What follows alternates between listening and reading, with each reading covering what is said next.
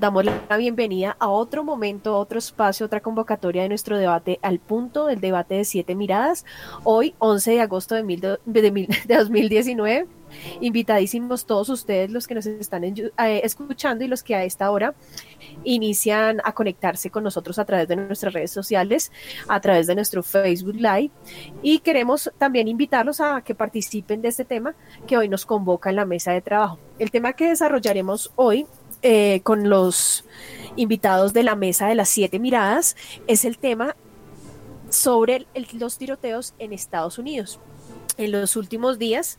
Eh, ya ustedes, los que quizás no estén enterados, pero creemos que la mayoría de la población mundial estaría eh, interesada en este tema que vamos a desarrollar el día de hoy. Entonces, damos una gran bienvenida a todos los panelistas de esta mesa y esperamos que este sea un debate más eh, constructivo e informativo para todos nuestros escuchas de, perdón, Conecta Radio. Entonces quiero invitar, darle paso a nuestra a nuestra amiga de mesa, Emily, que se encuentra en Fort Lauderdale, y ella nos va a iniciar este debate haciéndonos una contextualización sobre los hechos que ocurrieron en los últimos días en El Paso, Texas y en Daytona. Entonces, Emily, buenas tardes bienvenida a este debate. Buenas noches a todos, buenas noches mm, Ivonne y a toda la mesa, a los compañeros y a todos nuestros los que nos encuentran sintonizados en este momento en Conecta Radio. bienvenidos a nuestro gran debate. Eh, les informo que desde Fort Lauderdale estamos a 78 grados Fahrenheit, eh, lluvia toda la tarde, y son las 7 y 12 minutos aquí en, en la costa este de Estados Unidos y en Colombia 8 y, 6 eh, y 12, perdón. Quiero informarles que ha sido bastante duro estas últimas dos semanas por los tiroteos que nos, que nos presentaron aquí en Texas. En El Paso, Texas fue bastante duro saber que en la madrugada un hombre de 21 años entró disparando a un centro comercial donde casi por lo general los fines de semana estos, estas tiendas permanecen llenísimas porque la gente va a hacer sus compras. ¿Para qué? Para abastecerse para la semana, que como aquí todo se trabaja, el fin de semana está dispuesto para eso. Entonces, hubo bastante bastante tristeza allá en El Paso, Texas. También a unas horas de distancia en Dayton, Dayton Ohio, también encontramos otro, otro gran terrorista haciendo de las suyas en contra de varias personas igualmente.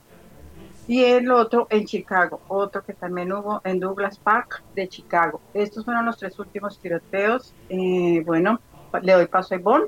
¿Y hay algo más para argumentar, por favor? Pero gracias, Emily. Entonces, este es el panorama pues que pudimos ver nosotros a través de los medios de comunicación sobre estos dos sucesos últimos que son los recientes. Sin embargo, ya en el transcurso de nuestro programa, Emily nos va a seguir comentando sobre otros sucesos porque hay que tener en cuenta que cuatro de diez tiroteos masivos que se han presentado en Estados Unidos han sido en Texas. Eh, de los más de los más importantes, pues si se pudiera llamar importante o de los más digamos, trágicos, eh, hay 10 y donde no hay menos de 20 personas muertas. Entonces, para con este panorama que queremos dar inicio y queremos empezar a escuchar a nuestros panelistas, entonces damos paso a Miguel Gómez en la ciudad de Bogotá.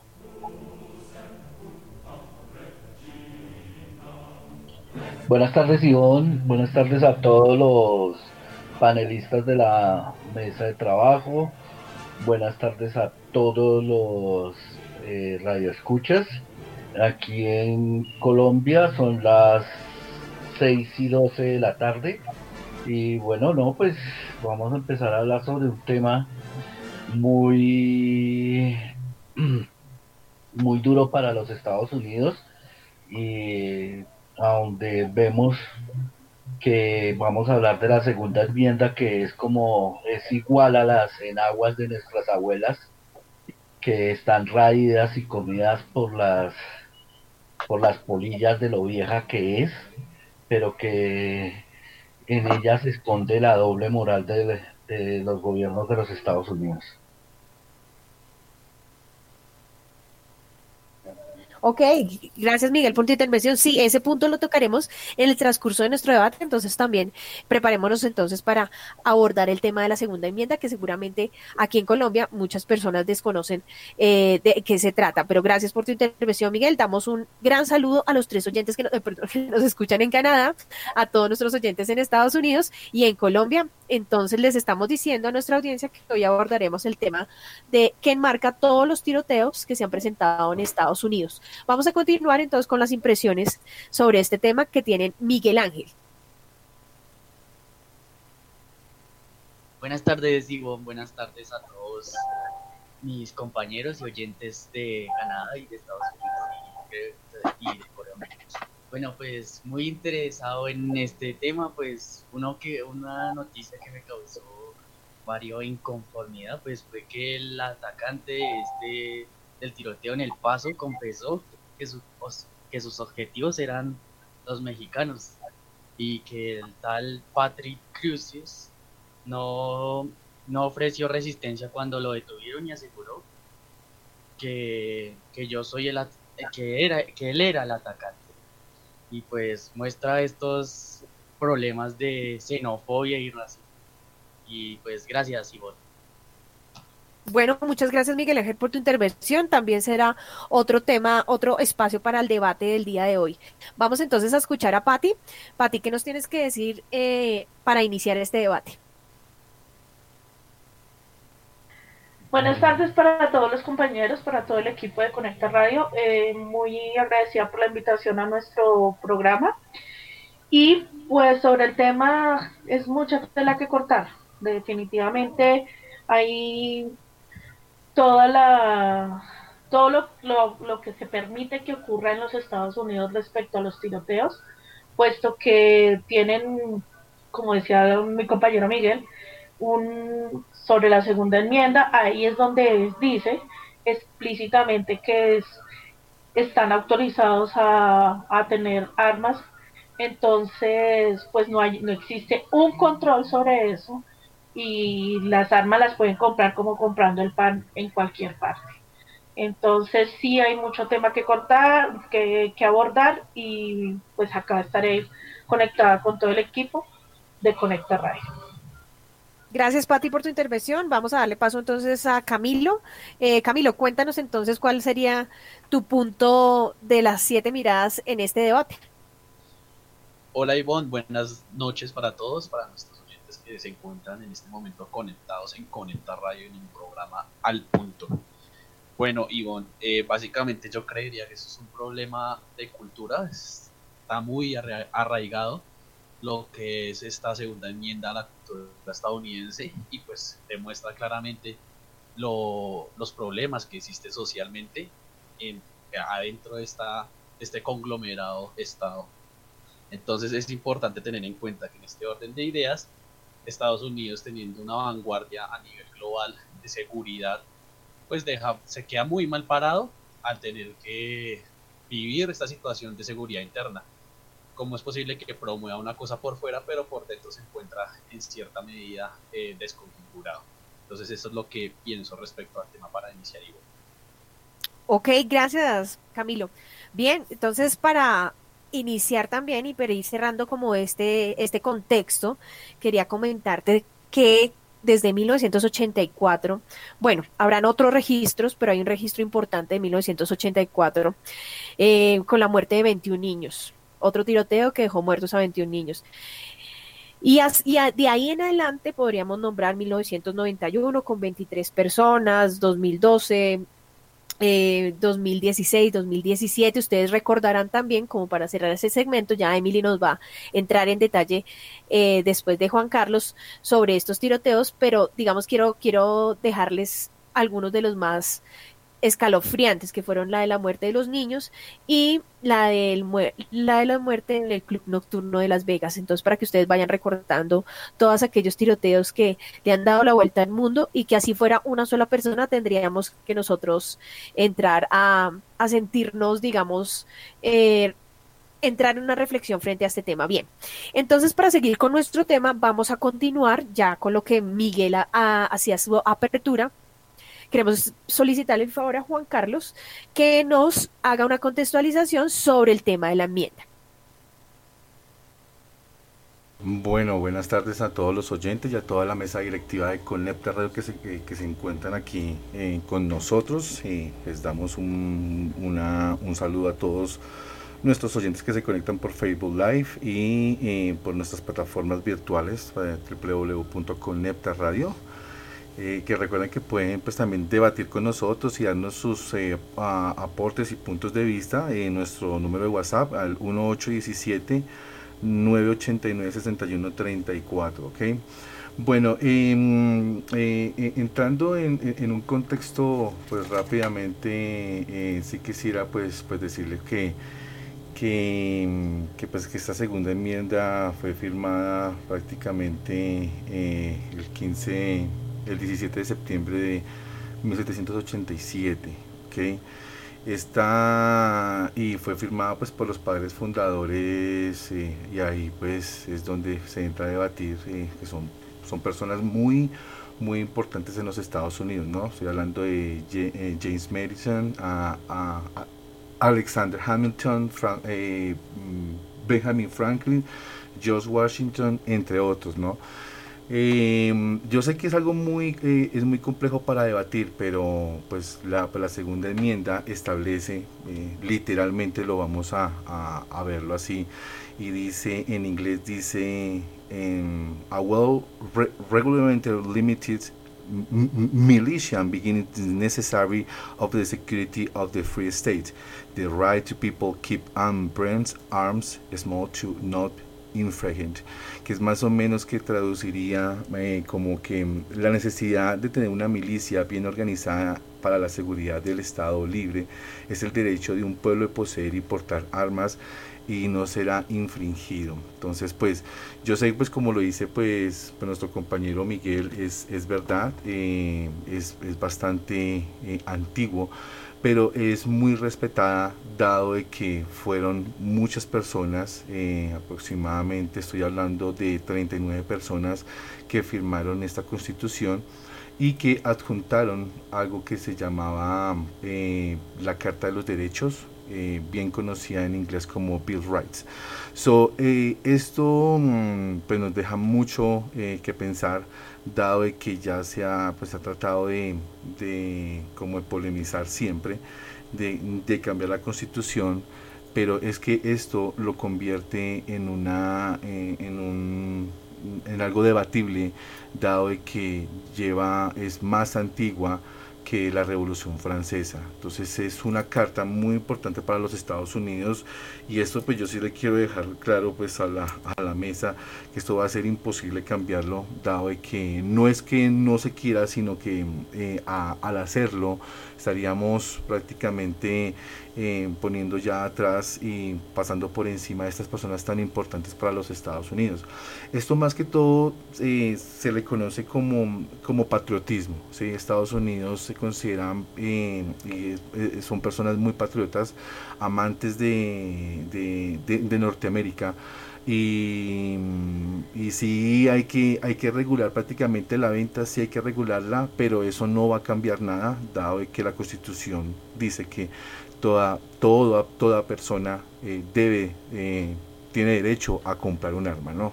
Entonces, pues es muy debatible también, dado que pues eh, la, mal, la malinterpretan, pero la misma constitución le da la libertad a los ciudadanos de, de, poseer un arma.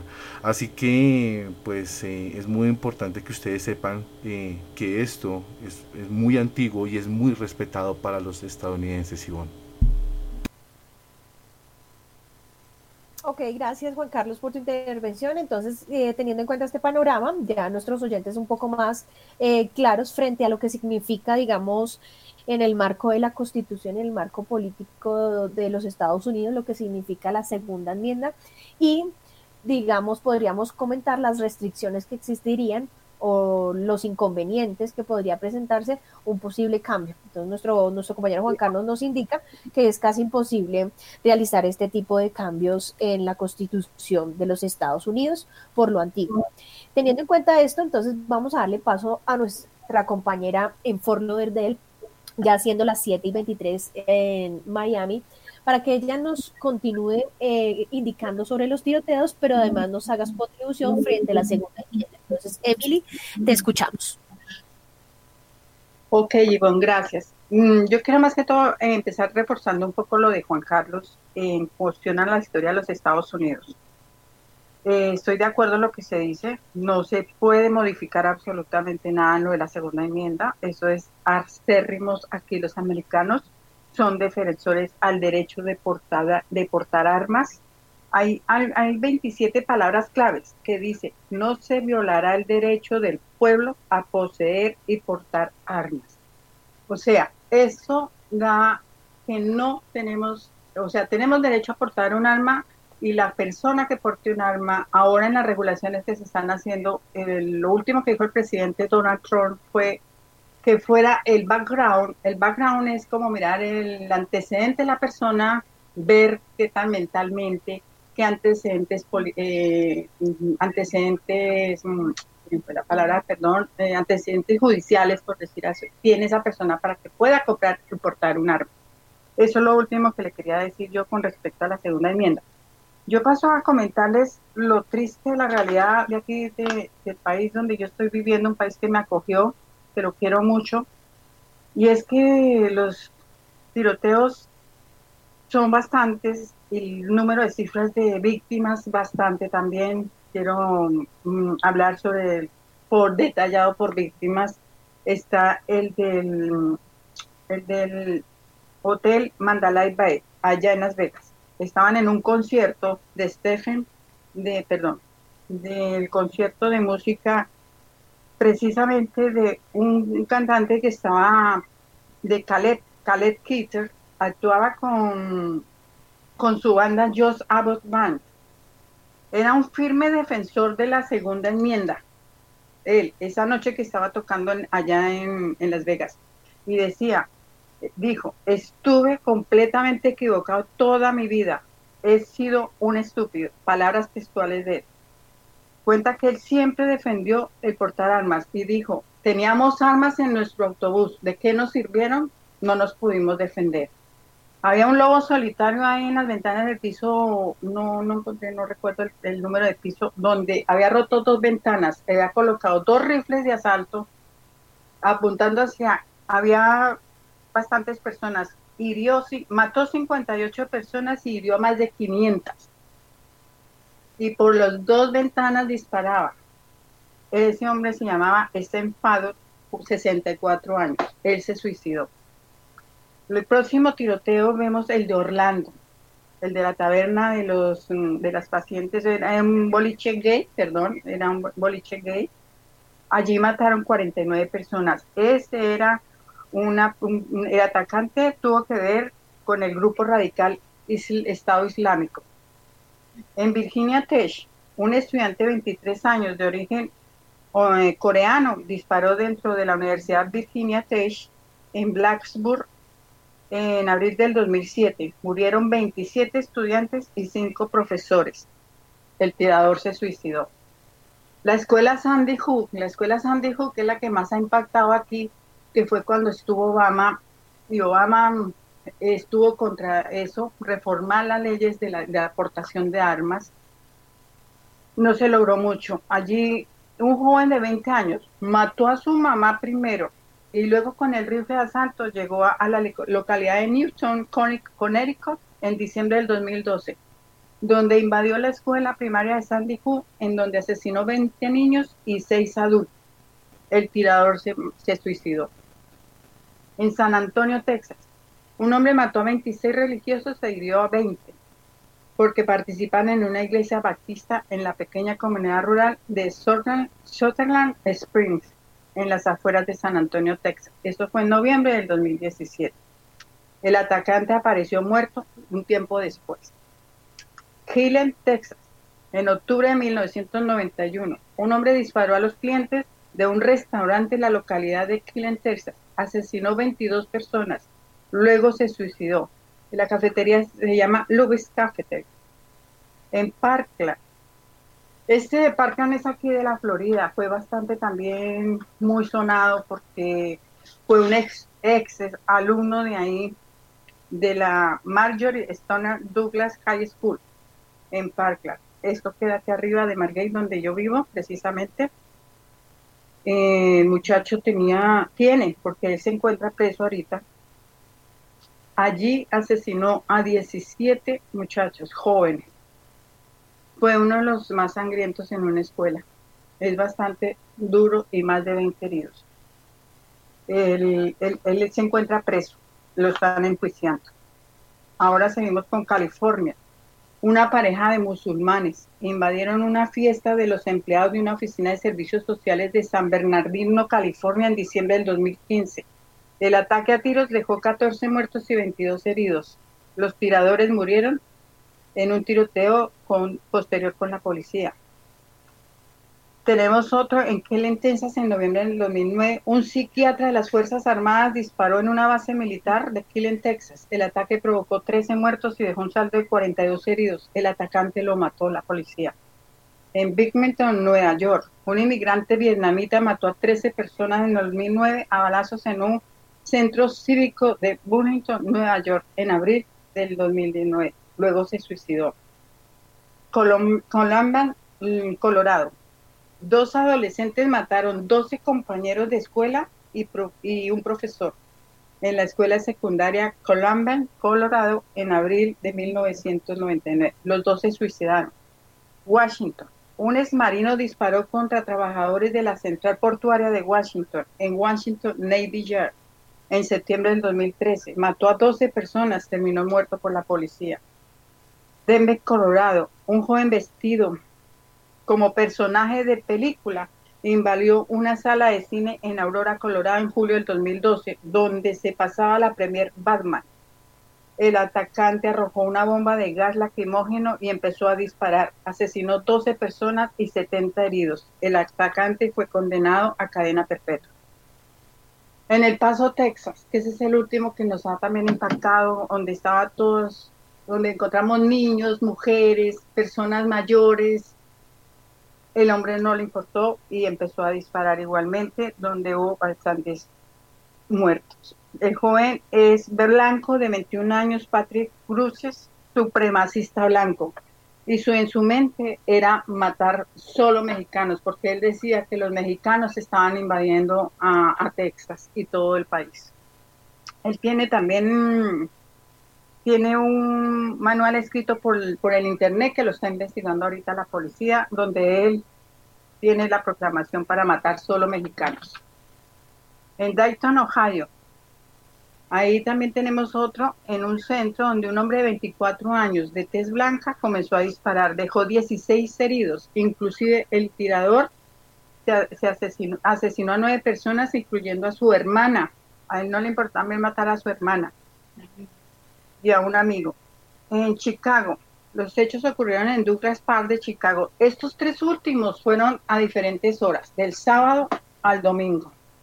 Como podemos ver, se ha venido disparando los famosos lobos solitarios que más adelante estaremos hablando de lobos solitarios.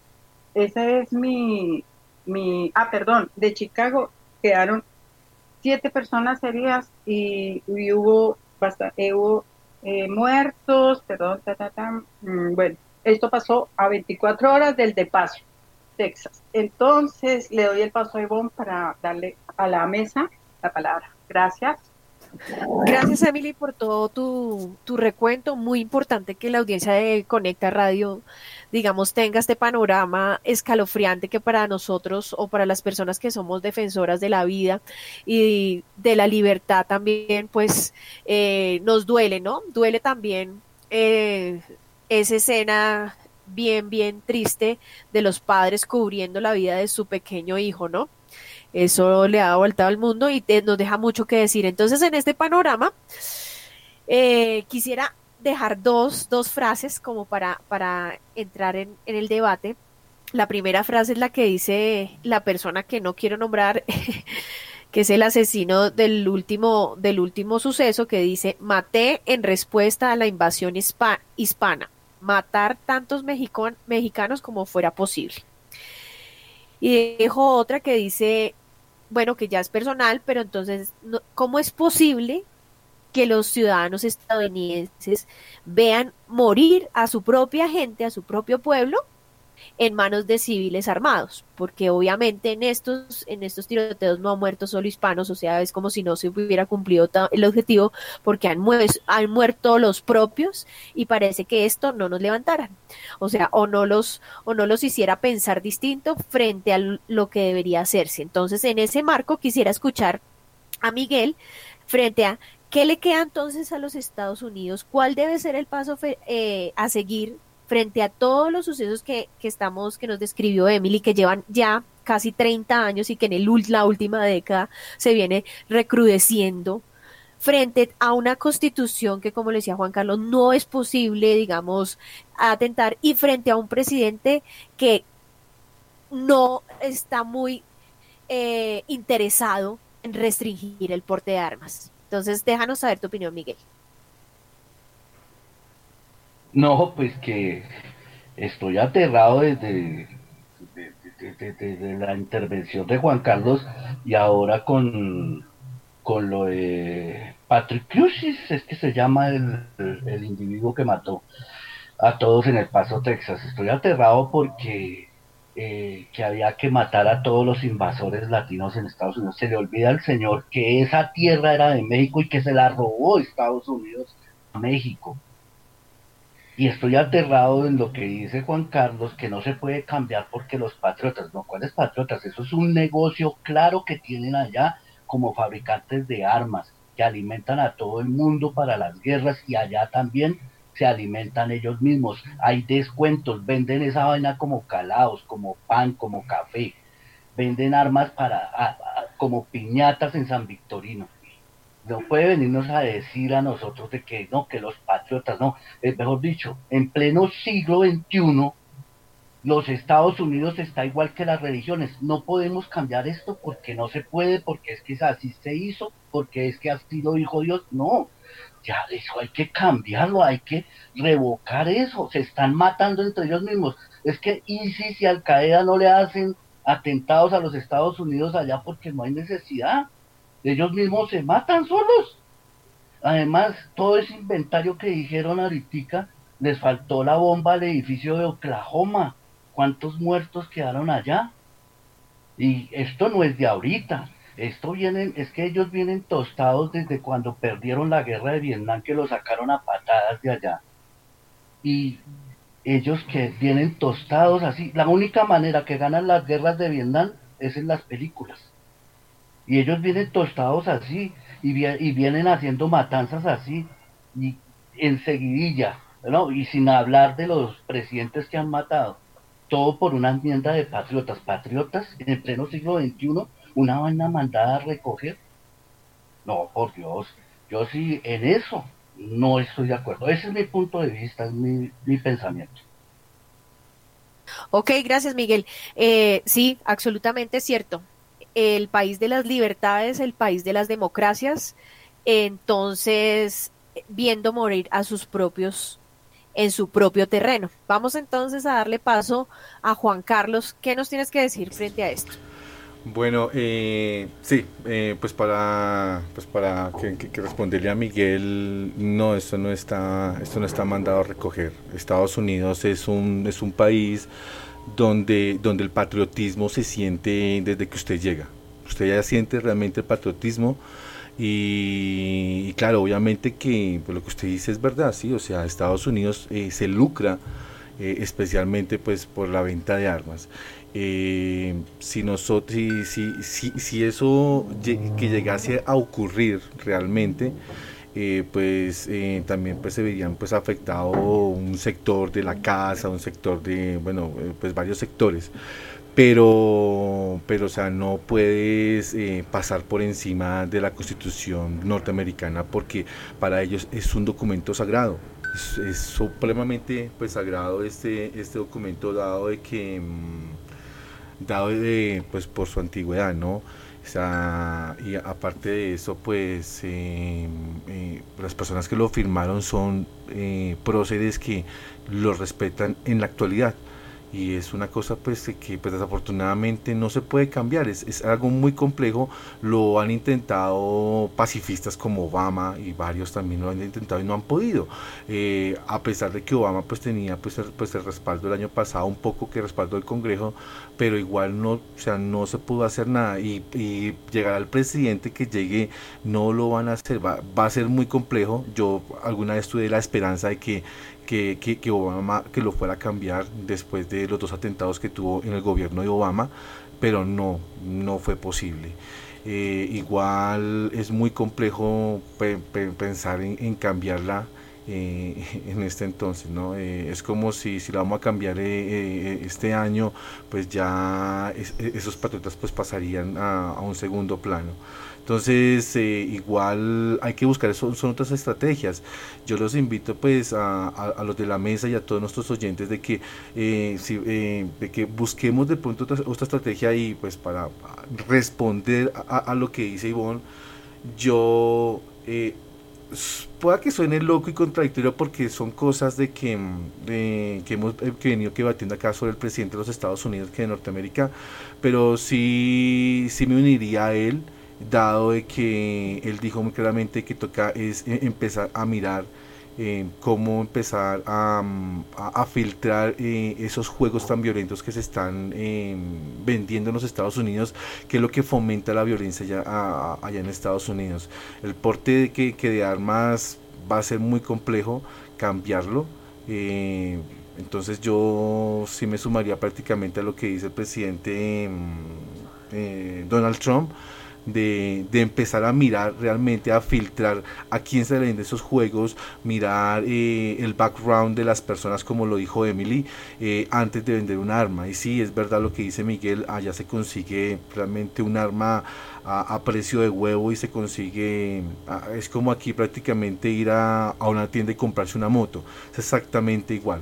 Eh, entonces, pues sí sería bueno de pronto eh, mirar el background de las personas, eh, prohibir esa, esa, venta de esos juegos tan violentos que incitan a, las personas. Y ahora ya podemos entender por qué el presidente mm, Donald Trump invita a todos los norteamericanos a, a un cese a, la hostilidad, a un cese a no ser homofóbicos porque él sabe muy bien de que de lo que dijo este, este asesino que solamente iba tras las cabezas mexicanas no y sí lo que dice también Miguel es cierto este territorio pues le pertenecía a, a México y fue hurtado eh, eso eso es lo que dice prácticamente la historia Ivonne Ok, gracias por tu intervención. Entonces voy a darle paso a Miguel Ángel. La, le recuerdo entonces a Miguel Ángel que estamos eh, en la discusión frente a lo que dice la enmienda y frente a la situación crítica que se presenta hoy en los Estados Unidos frente a los tiroteos.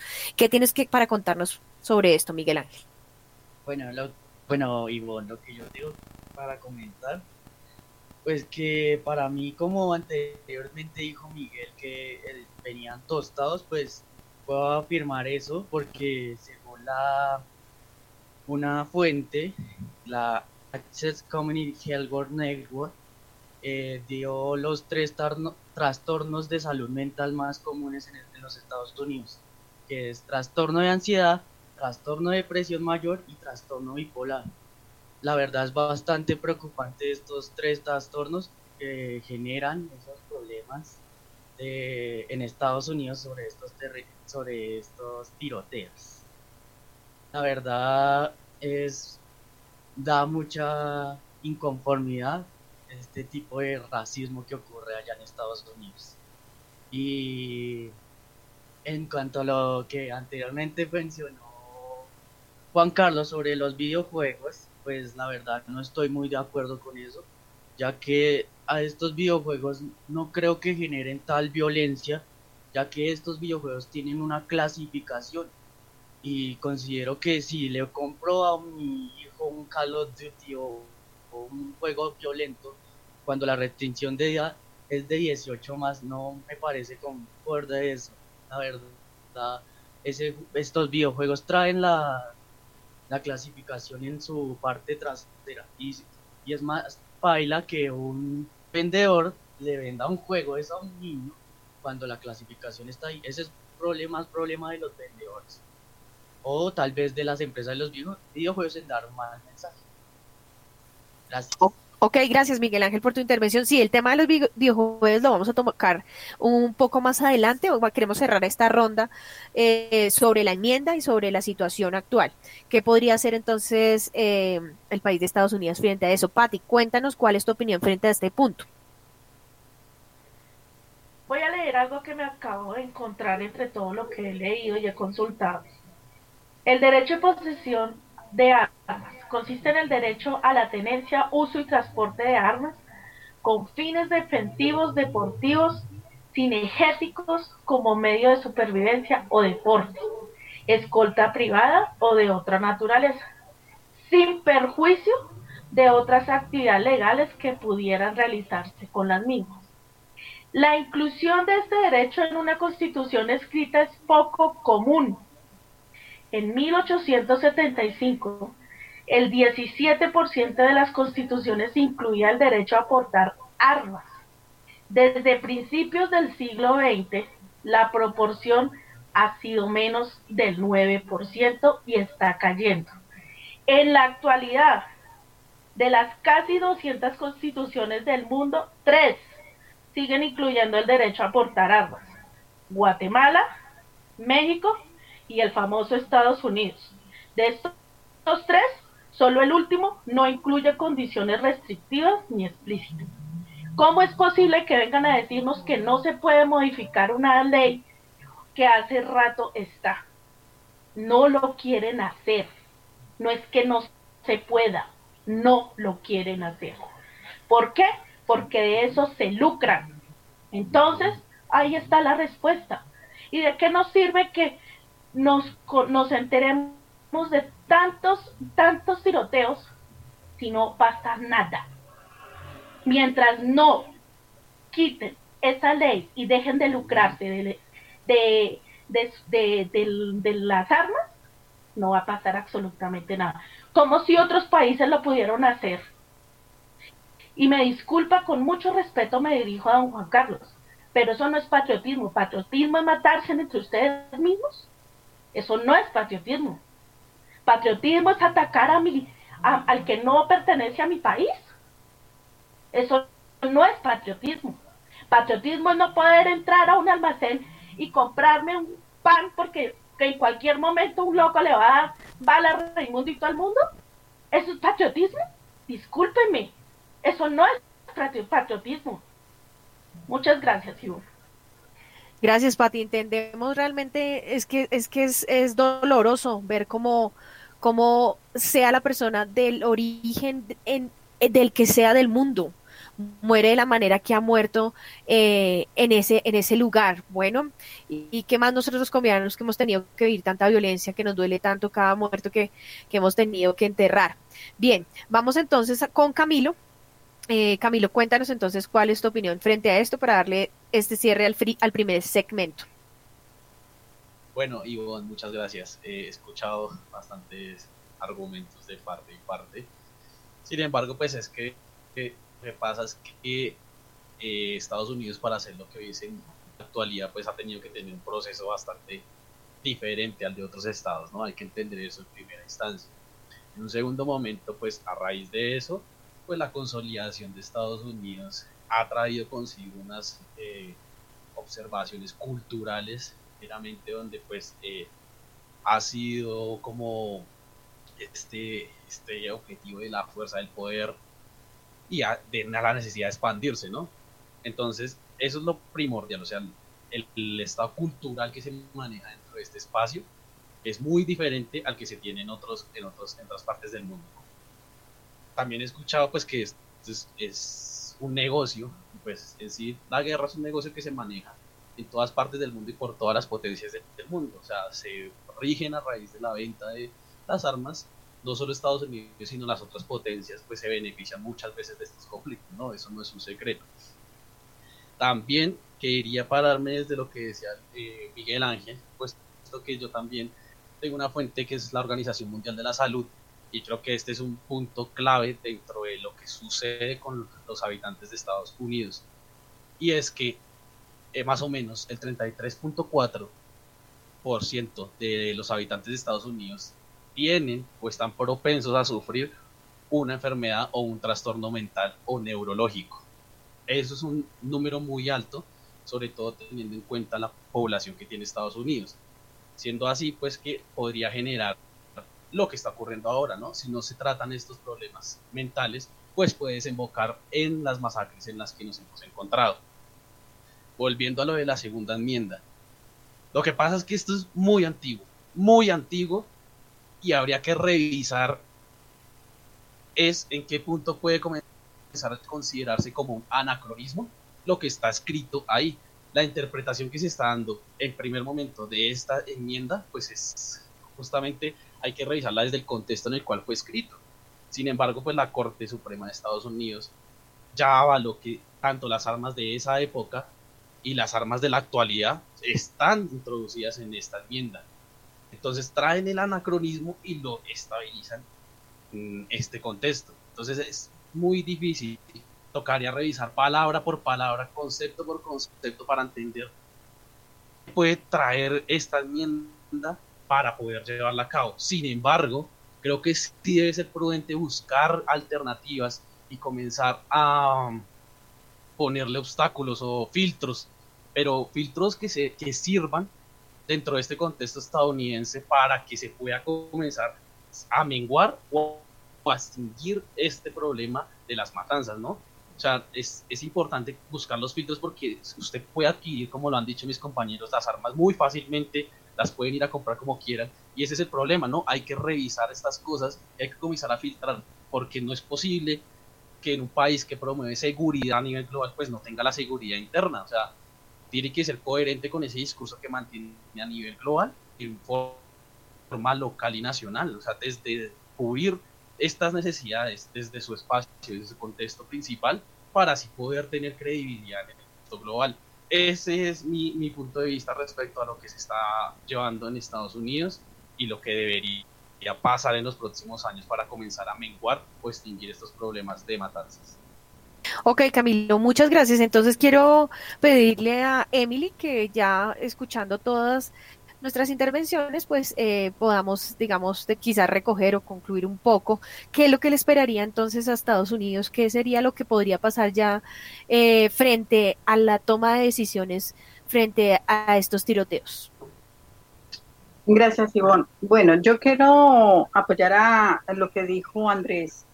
Es muy, muy difícil moverlo a lo de la segunda enmienda. Hay que revisarla súper bien porque, y le voy a decir a, mi compañera Patti, que si es patriotismo, se creó esa enmienda solamente con el derecho de, de, de, momento, de evitar tener un, un gobierno no constitucional, repeler invasiones, suprimir insurrecciones, facilitar un derecho natural de defensa propia participar en la aplicación de la ley, permitir a la gente organizar sistemas de milicia en la Constitución.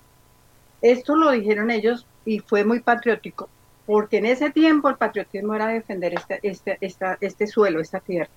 Pero hoy en día ese patriotismo lo han, lo han transversado, por eso te aclaro, Pati, no se trata de ahora, ahora lo han transversado. Anteriormente el que escribió la segunda enmienda, que fueron nuestro primer presidente, todos los que nombró Juan Carlos, eso entra dentro de lo, dentro de, lo de la constitución, no se puede mover, porque ellos lo hicieron con su corazón, creyendo en que iban a defender este, este país. Evitar también un gobierno tiránico, también lo hicieron por eso. Pero hoy en día las armas se han tomado como para hacer maldad, eso es lo que está sucediendo con lo de las armas. Eso es lo que quería decirte de la segunda enmienda. Y quería decirle también a, Miguelito que con respecto a los juegos, que eso creo que ahora lo vamos a ver, los videojuegos, aquí hay mucha permisividad con los hijos. Les da la tarjeta de crédito. Aquí los juegos los pueden vender de 18 para 80 años a la persona, pero a los niños les dan tarjeta. Ellos por internet entran y, compran su juego y los padres ni se dan cuenta. Eso era lo que quería decir. Gracias, Ivonne. Bueno, muchas gracias. Ya hemos cerrado entonces el primer segmento de nuestro gran debate sobre los tiroteos en Estados Unidos y todo lo que marca este tema. Eh, a manera, digamos, de conclusión, pues obviamente en el campo de las restricciones políticas que enfrenta los Estados Unidos, no habría más sino para mi concepto que fuera la población civil la que tuviera que forzar un cambio en estas enmiendas, ¿no? Ese sería un punto de vista frente al tema. Otro, eh, hacer las restricciones, pero considero que el panorama no puede ser el que nos pintan de que no hay nada que hacer. Quiero darle entonces el paso a, vamos a ir a un corte de comerciales sin antes decirles que ustedes están conectados en Conecta Radio, en la emisora, y están en nuestro programa eh, Debate. Sí, cuéntame, Miguel una cosita nomás. es tan difícil revisar 27 palabras que tiene la enmienda.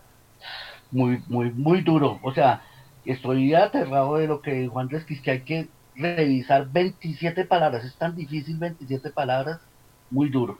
Era eso solamente.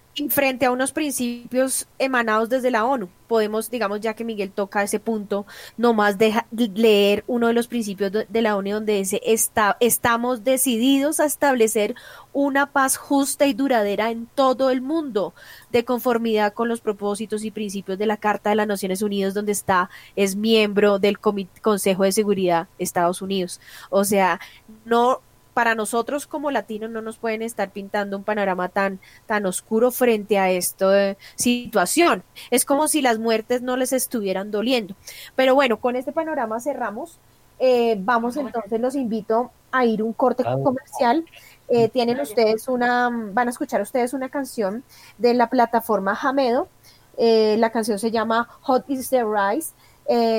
Quédense ustedes conectados en Conecta Radio y volvemos entonces con el tema de los videojuegos y la salud mental de los norteamericanos aquí en Conecta Radio. Gracias por escucharnos.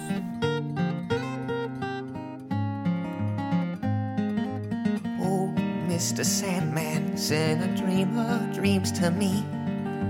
Painted a picture of everything this life could be. Told me a story about fate and destiny. I would like to believe. Spring is in the air, summer's in the skies. Freedom is waiting there, and I feel hope is on the rise.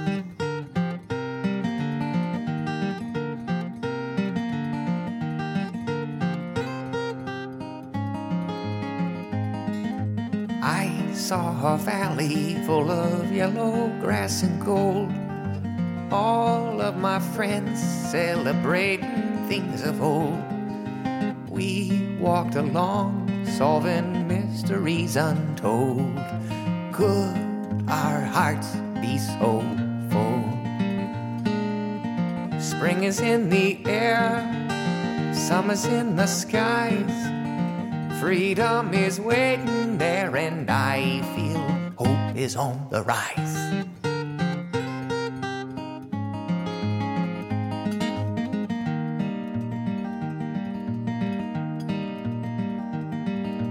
Two wild horses galloped across the greatest plain. Bluebirds were singing in the smoky mountain rain. Travelers were rambling on a never ending train, bound and back once again. Spring is in the air, summer's in the skies. Freedom is waiting there, and I feel hope is on the rise.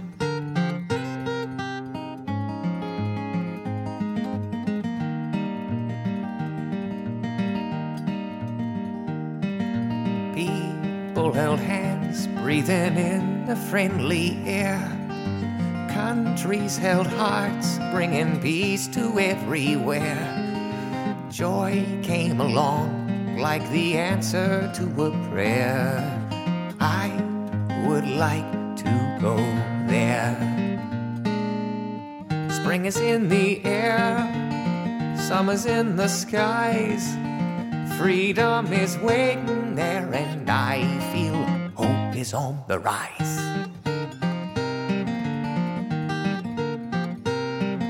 Oh, freedom is waiting there, and I feel hope is on the rise.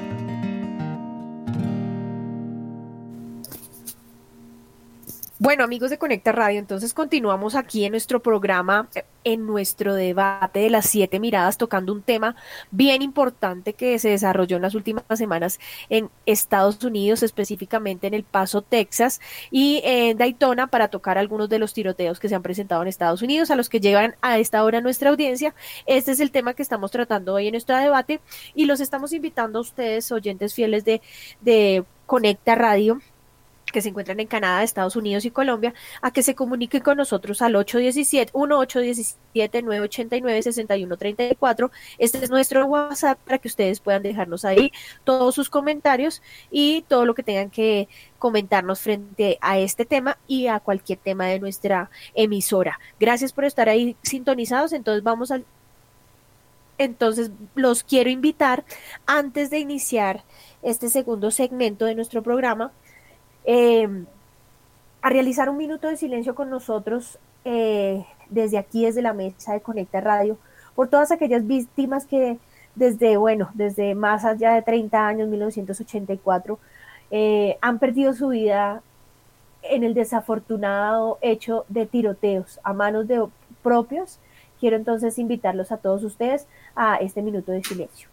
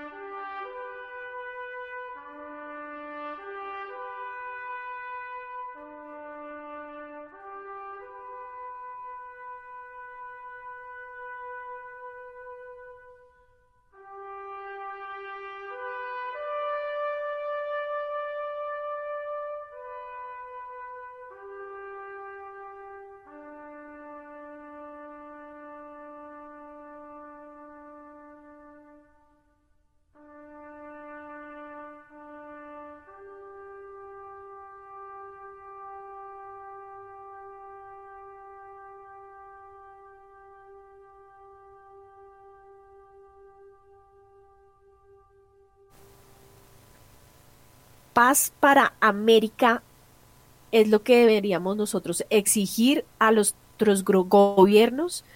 No más muertes por tiroteos, no más muertes violentas en ninguna parte del mundo. Es lo que decimos nosotros aquí desde Conecta Radio. Gracias por habernos acompañado y esperamos que todas estas familias se encuentren reconfortadas en la paz de Dios. Bien, entonces vamos a seguir, bueno, con ah, un respiro eh, para poder continuar en este tema que nos causa tanto dolor.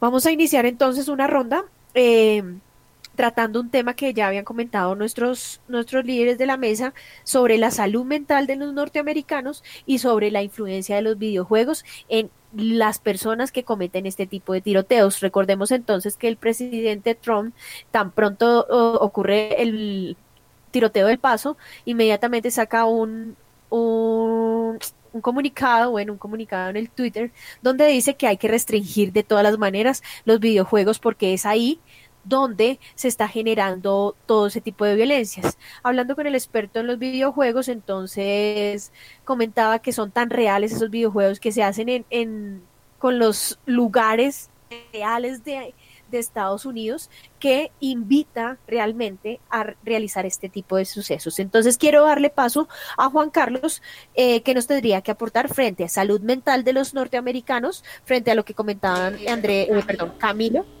sobre los trastornos de ansiedad.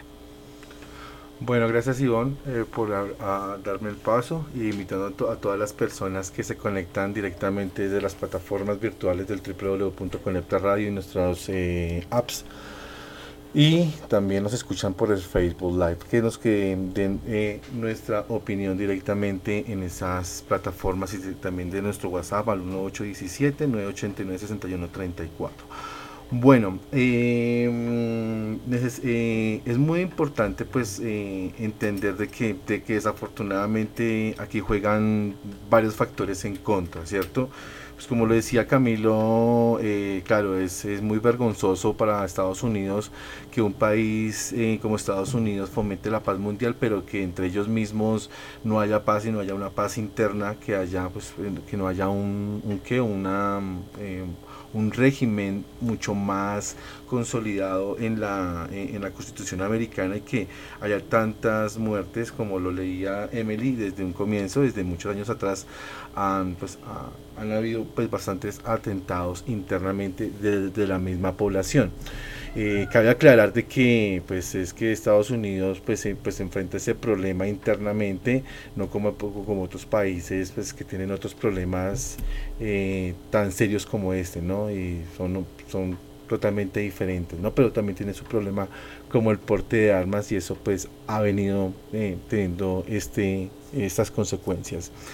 Eh, en base pues a la pregunta que dice Ivonne, pues sí, de que desafortunadamente pues fueran dos factores ahí abiertos y es lo que eh, pretendo pues debatir con Miguel Ángel.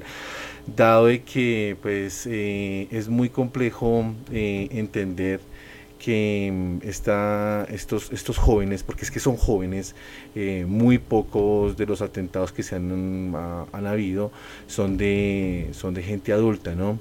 Eh, que la gran mayoría de personas adultas han sido pues abatidas por los, em, por los eh, oficiales de policía y los jóvenes que han sido capturados pues se les ha encontrado en, en varias ocasiones que son amantes a los videojuegos, la gran mayoría.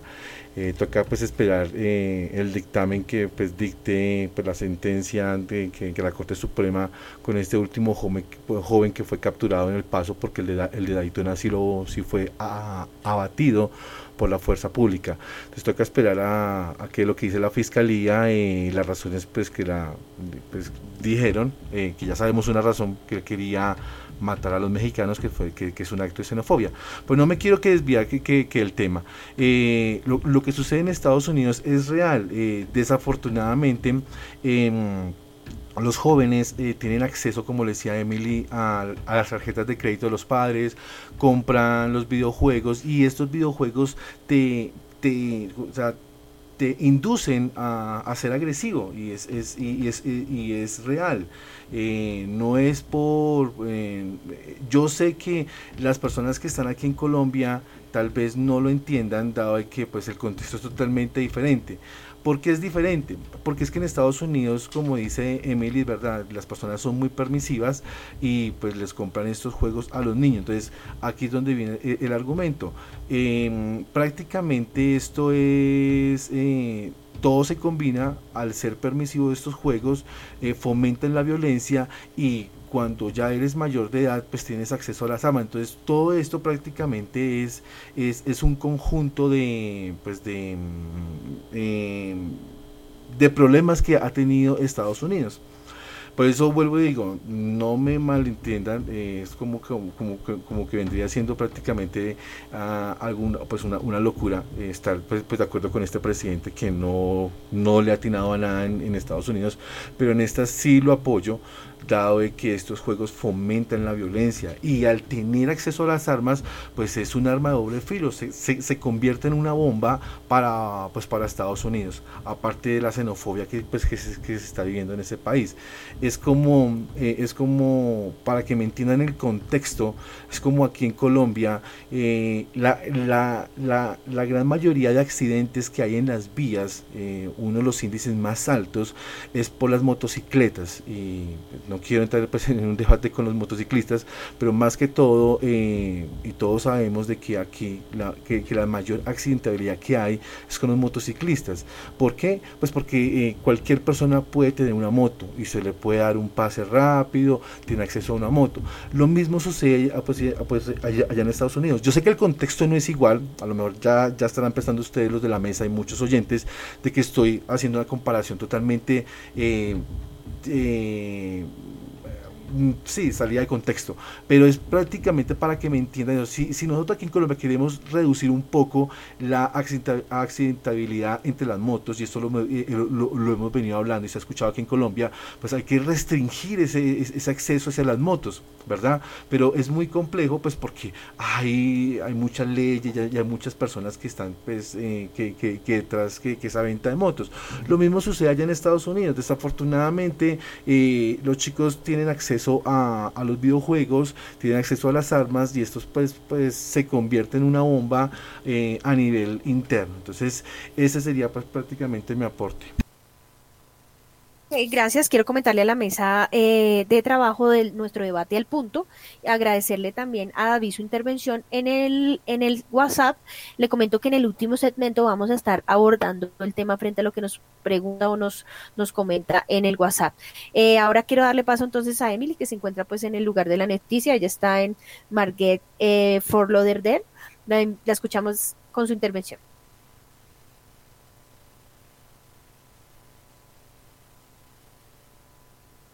Gracias, Ivonne. Antes de abordar el tema que estamos, que nos concierne, que es los videojuegos, se me pasó algo por alto y lo voy a decir así muy rápidamente.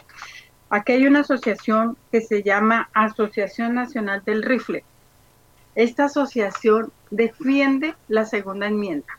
Esta asociación se encarga de muchas veces cuando hay, cuando estamos en, en para elegir presidente, todos los que se, todos los que se todos los que se van a, elegir como presidentes, a ellos que están ahí, los senadores, les dan dinero, dinero suficiente. ¿Para qué? Para que voten en contra de no acabar la segunda enmienda, porque se está luchando mucho para que la segunda enmienda se logre cambiar, pero esta asociación del RIFLE no lo ha permitido. Esta asociación la firmó, la, la fundaron en 1871 en Nueva York por lo que se considera una organización de derechos civiles más antigua de Estados Unidos. Y este club tiene más de 5 millones de socios. Con decirles que el actor Charles Heston, ustedes se acuerdan de él, que fue el protagonista de Belfort, él fue presidente de esta asociación hasta el 2003. Oliver North, John Wayne. Entonces, como podemos ver, es difícil acabar con la segunda enmienda. Esta asociación del rifle apoya a acérrimamente También le quería dar un aporte a, Patti, que hay países como España, la Asociación Nacional del Arma, ANARMA, en Estados Unidos que tenemos la Asociación Nacional del Rifle, en sus siglas NRA, en, eh, aquí también hay otra que se llama Guns Owners of America, que quiere decir propietarios de armas de América. En México, la Asociación Mexicana de Usuarios de Armas de Fuego, AMUAF, en Argentina, Asociación Legítima de Usuarios y Tenedores de Armas de la República de Argentina, ALUTARA. Y en Chile, Unión Nacional de Dueños de Armas de Fuego, UNDAF. Como podemos ver, son países más que se están uniendo a esta situación, que no es nada bueno. Y con respecto ahora sí a, tu pregunta, Ivonne, en los videojuegos. Como yo lo dije anteriormente, aquí esta sociedad es muy permisiva con los hijos. ¿Por qué? Porque los padres tienen uno, dos y hasta tres trabajos en el día, trabajan de día, trabajan de noche, y ellos creen que su mejor niñera puede ser una tarjeta de crédito. Esa tarjeta de crédito les da todo a los muchachos eh, lo que ellos desean comprar. Con esa tarjeta de crédito compran los juegos, compran lo que quieren y hasta las armas. Entonces tenemos que sí los videojuegos tienen mucho que ver en esta violencia que estamos viendo, sobre todo en los muchachos jóvenes.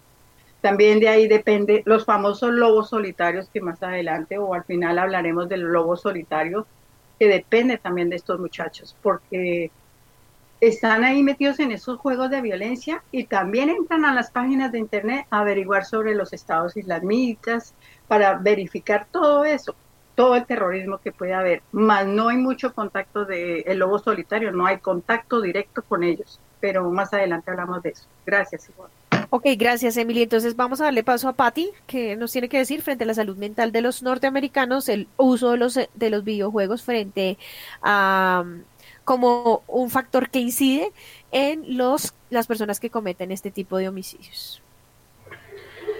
Gracias, Simón, por eh, invitarme a este debate. Bueno, eh, yo creería que los trastornos y las deficiencias mentales que tienen no solo los estadounidenses, sino yo creo que la gran parte del mundo viene también de la formación militar y de los ejércitos que a los que forman parte y más la cultura estadounidense que viene de, de, guerras, de intervenciones militares en otros, en otros países. Mm, así a grosso modo voy a tocar el tema de un familiar cercano a mí que entró a formar parte aquí en, en la policía de Colombia. A él le entregaron un perrito y le dijeron, usted tiene que coger ese perro y cuidarlo, bañarlo, mejor dicho, usted es el cuidador de ese animal y no le puede pasar absolutamente nada.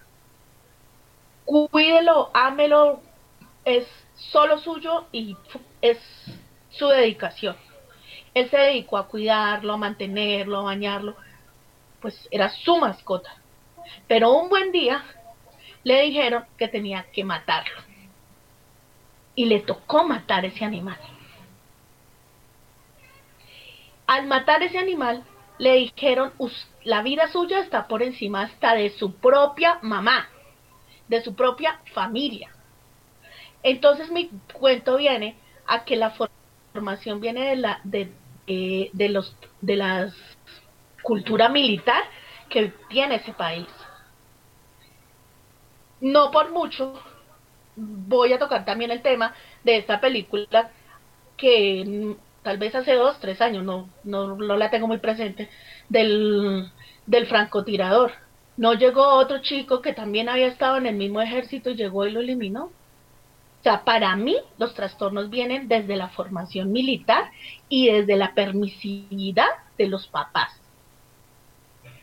Eso no tiene otra vuelta de hoja. Para mí los videojuegos no interfieren para nada, absolutamente para nada yo me puedo sentar a jugar el videojuego y lo disfruto y lo gozo y lo, lo, lo, trabajo como se debe trabajar y punto. Pero yo tengo que seguir con mi vida. Yo no puedo salir a matar porque sí, porque me dio por matar hoy, como maté acá en el, en el juego voy a salir a matar al Julano. No. Los videojuegos, para mi concepto, no tienen absolutamente nada que ver. El problema es cultural. Vienen vienen, vienen apoyados en la enmienda, entonces todo lo van a, lo van, lo van tomando y, lo, y se van a, se van agarrando de ahí y con ese argumento y es así, y la cultura militar también influye ahí y la permisividad de los papás también influye ahí, no es más. Ok, Patti, gracias por tu intervención. Eh, bien, debemos tener claro en la mesa de trabajo que son dos culturas bien distintas, ¿no? Nosotros, eh, digamos, el acceso que nosotros podemos tener a nuestros hijos, bueno, culturalmente los latinos tenemos una cultura un poco más familiar de cuidado y restricciones a nuestros hijos.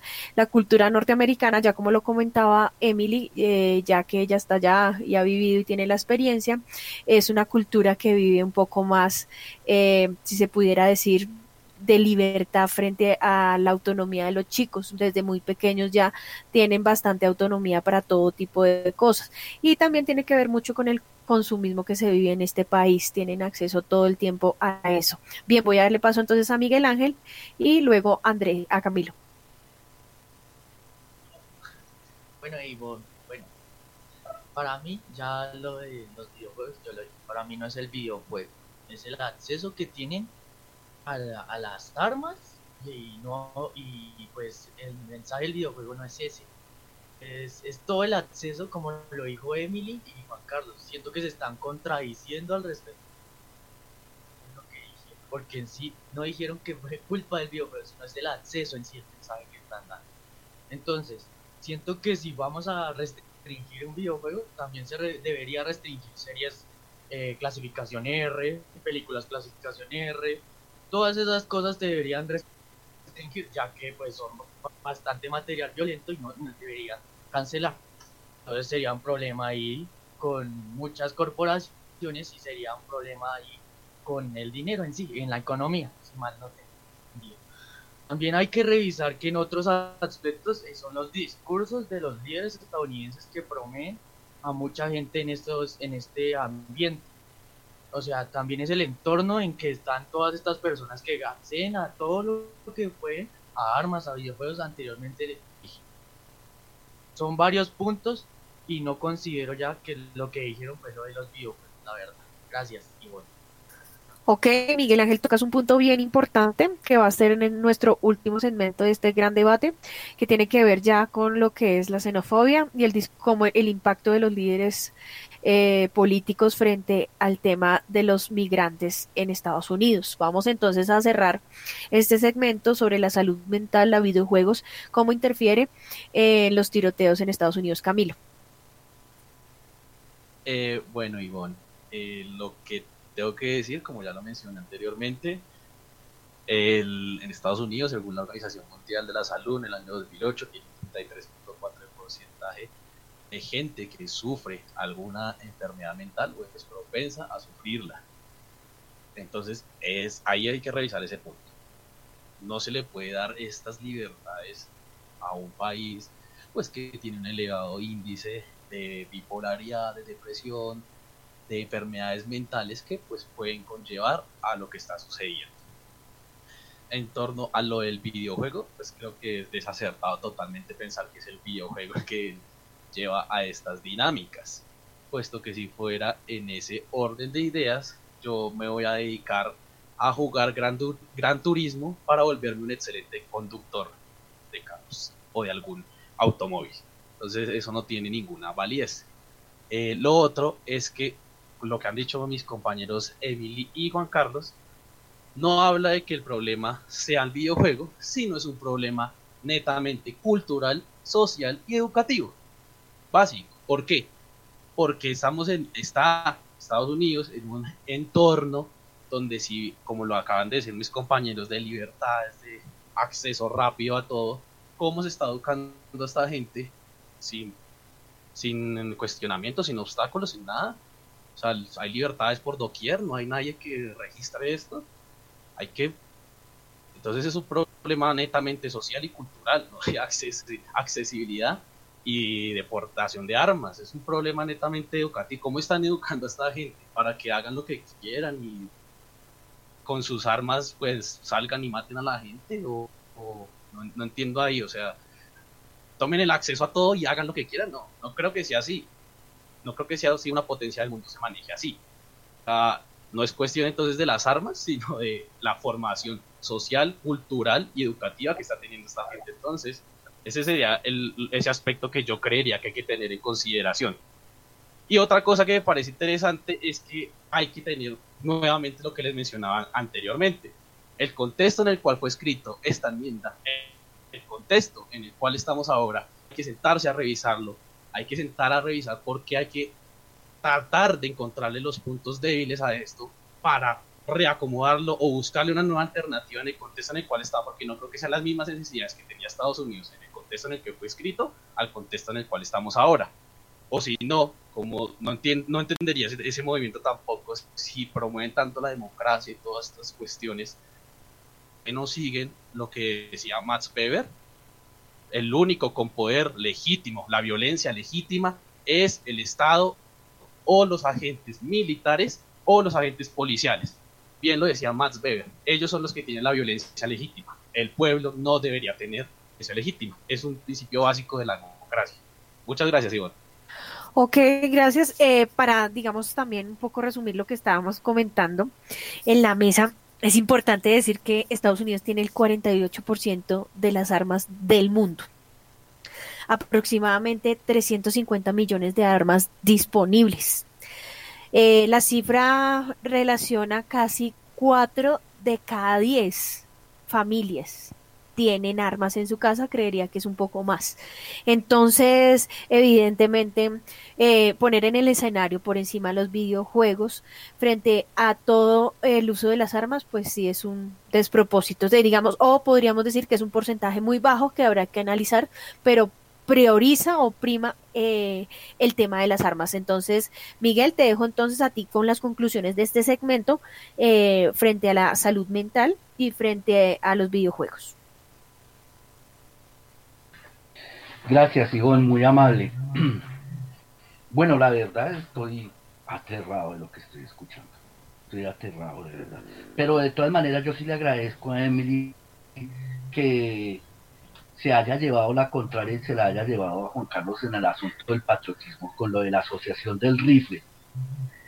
La asociación del rifle, como ella misma lo dice, le da billete a los políticos para que no tumben esa enmienda. No es patriotismo, no nos digan más mentiras, no nos engañen, no nos traten como estúpidos, de verdad que da rabia eso. No sigan repitiendo las cosas que dice un xenófobo ignorante como Trump ¿cómo nos van a decir de que son los videojuegos? Pues entonces en Japón, ¿cuántos muertos hay si allá es donde los fabrican? No nos digan mentiras, no nos traten como imbéciles, de verdad. Da rabia esto. Miguel. Es increíble. No, perdónenme, no, eh, yo le pido a la, a, la, a la moderadora que me respeten, yo respeté que hablara, yo le pido a la moderadora que por favor me respeten que yo estoy hablando y estoy exponiendo mi concepto. Eh, sí, espérate Miguel, sí, eh, la idea es que cada uno exponga su idea y al final vamos a hacer una ronda de contraposición. si me van a poner, no, aquí no han habido contrarrespuesta ni contrapregunta, entonces yo espero que a mí me respeten el derecho a la opinión, ¿verdad? Yo le pido a la moderadora que por favor me dejen hablar, yo deje hablar a todo el mundo, yo tengo el derecho a la palabra o no. Entonces es increíble que nos sigan metiendo esas mentiras, por favor. ¿Ah? Oliver North. ¿Ustedes saben quién fue Oliver North? El del escándalo de los Irán contra, el que le vendió armas a los contra desde Irán. Un bandidazo. Investigado por el Congreso de los Estados Unidos. ¿Ah? Y nos siguen ustedes diciendo que patriotismo esto. De verdad que esta vaina indigna. Indigna, de verdad que le echen la culpa a los videojuegos. Entonces en Japón, en Taiwán, en todos esos países asiáticos donde nos, donde nos vendieron las películas, antes de los videojuegos nos vendían las películas de dibujos animados violentas. Allá no hay de eso. Señores, por favor, no nos sigan diciendo mentiras. ¿Cuál patriotismo? Es el negocio de ellos. Los juegos los juegos, ¿cómo le vamos a seguir la corriente a un xenófobo ignorante como Trump, por favor, señores? Es increíble. Ahora ellos van, invaden, matan, hacen películas para aparecer como víctimas después de lo que van y hacen en otros países. Les venden armas para que se maten y después van e invaden. ¿O qué pasó con los talibanes? ¿Ustedes no saben la historia de los talibanes? Los talibanes en Afganistán los fundaron los mismos Estados Unidos. ¿Ah? Y después los volvieron enemigos de ellos. Les dieron armas y de todo. Oh, dejemos esa doble moral y es indignante eso. Ahora, lo que hablaba eh, Patty sobre el entrenamiento militar, ¿qué hicieron con la escuela de las Américas? Ah, fueron y, adoctrinaron militares para que tumbaran gobiernos, gobiernos democráticos en Sudamérica, colocar bandidazos como Alfredo Stroessner, como Pinochet, como Rafael Videla, señores, o como Napoleón Duarte en Salvador, o como Anastasio Somoza de Baile en Nicaragua. Por favor, señores, ¿cuál patriotismo? ¿Cuál libertad? Es que tenemos libertad y ustedes nos tratan como si nosotros no supiéramos cómo viven en Estados Unidos. Estamos en un mundo globalizado a donde se sabe cómo se vive y cómo se come y cómo se duerme en cualquier país del mundo. No estamos en el siglo XIX. Por favor, y les voy a dejar para cerrar una frase de Thomas Jefferson, que no es cualquier Pedro de los Palotes, que fue presidente y uno de los mejores presidentes que tuvo los Estados Unidos y dice, me gustan más los sueños del futuro que la historia del pasado. Y ese cuento, que no se puede cambiar la enmienda, métasenlo a los del Ku Klan o a los supremacistas blancos. Gracias. Ok, Miguel, entonces eh, quiero, antes de darle paso a los que quieren, digamos, em, eh, la palabra para hacer una contrarrespuesta, de, eh, leerles una pequeña definición de patriotismo. Patriotismo se puede definir como la identificación personal con el propio país, sumada a una preocupación especial con el bienestar de los compatriotas y generalmente el sentimiento de afecto por sí, por el mismo, o sea, por los compatriotas. Entonces, Emily, te doy paso a ti para la contrarrespuesta. Eh, gracias, Ivonne. Eh, con respecto, eh, pido disculpas al compañero Miguel, eh, quería interrumpirlo, lo siento, no volverá a pasar pero quiero que recuerde mi intervención anterior. Yo hablé del patriotismo cuando fue fundada, cuando fue fundada en ese año Bill of Rights, que es de la Constitución de los Derechos de los Estadounidenses.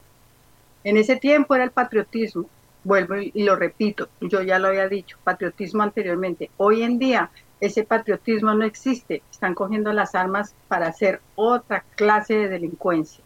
Entonces no estamos metiendo mentiras ni engaños. El patriotismo lo hubo anteriormente. Ahorita ya no lo hay. Ahorita están cogiendo las armas para uso propio y hacer daño a las personas. Como les digo también, aquí podemos hablar de los lobos solitarios, que es a lo que les venía yo a hablar también, lobos solitarios. Son estos mismos muchachos que están saliendo a hacer de las suyas con las armas. Eso no es patriotismo, esto ya es terrorismo. Eso es lo que yo quería decirle a Miguel. Eh, les dije a la mesa y hablé público que el patriotismo fue anteriormente. Ahorita no hay patriotismo, ahorita es terrorismo. El que tiene un arma la posee y si quiere hacer daño lo hace. Eso es lo que yo quería decir. El lobo solitario de acuerdo a la Liga Antidifamación, el término lobo solitario fue popularizado en los supremacistas Alex Curtis y Tom Metzger a finales de 1990. Vea, según Curtis dice, aliento a los compañeros racistas a activar solos para cometer crímenes violentos. Así no podrían incriminar a otros. Eso quiere decir que solo una persona podría hacer daño a miles, como lo que estamos viendo actualmente. Eso no es patriotismo, eso se llama terrorismo, Miguel. Por favor, yo ya lo había dicho anteriormente. No estoy diciendo mentiras. Se hizo patriotismo anteriormente cuando esta ley la fundaron ellos en, los derechos de los americanos, en Bill of Rights. Hoy en día eso no es patriotismo, es terrorismo. Yo ya lo había dicho. Entonces no se enoje, no estoy hablando mentiras ni me estoy contradiciendo. Estoy hablando lo que encontré en mi investigación. Ahora, según Mecher, dice, uno de los aspectos más influyentes del activismo de derechos de Mecher ha sido su promoción a los modelos usados por otros movimientos extremistas con, con son lobo solitario o la resistencia sin líder. O sea, él mismo sería el líder, él mismo haría las cosas. ¿Para qué? Para que no haya nadie más interviniendo, solo él.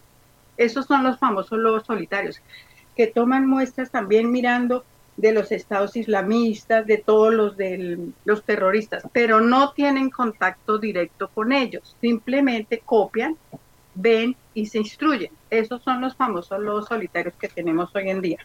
Gracias por mi intervención.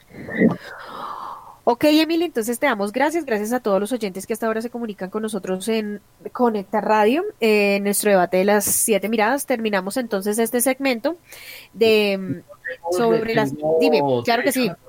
Claro, claro, claro que sí, claro que sí. Yo no fui el que hablé de patriotismo. Yo no puse eso. ustedes fueron los que hablaron de patriotismo. Yo nunca, ¿cómo voy a llamar a, eso patriotismo? los que hablaron de patriotismo fueron ustedes, que los, los sagrados, los padres, los, los bajados del sobaco. Pero es que para eso se necesita, o sea,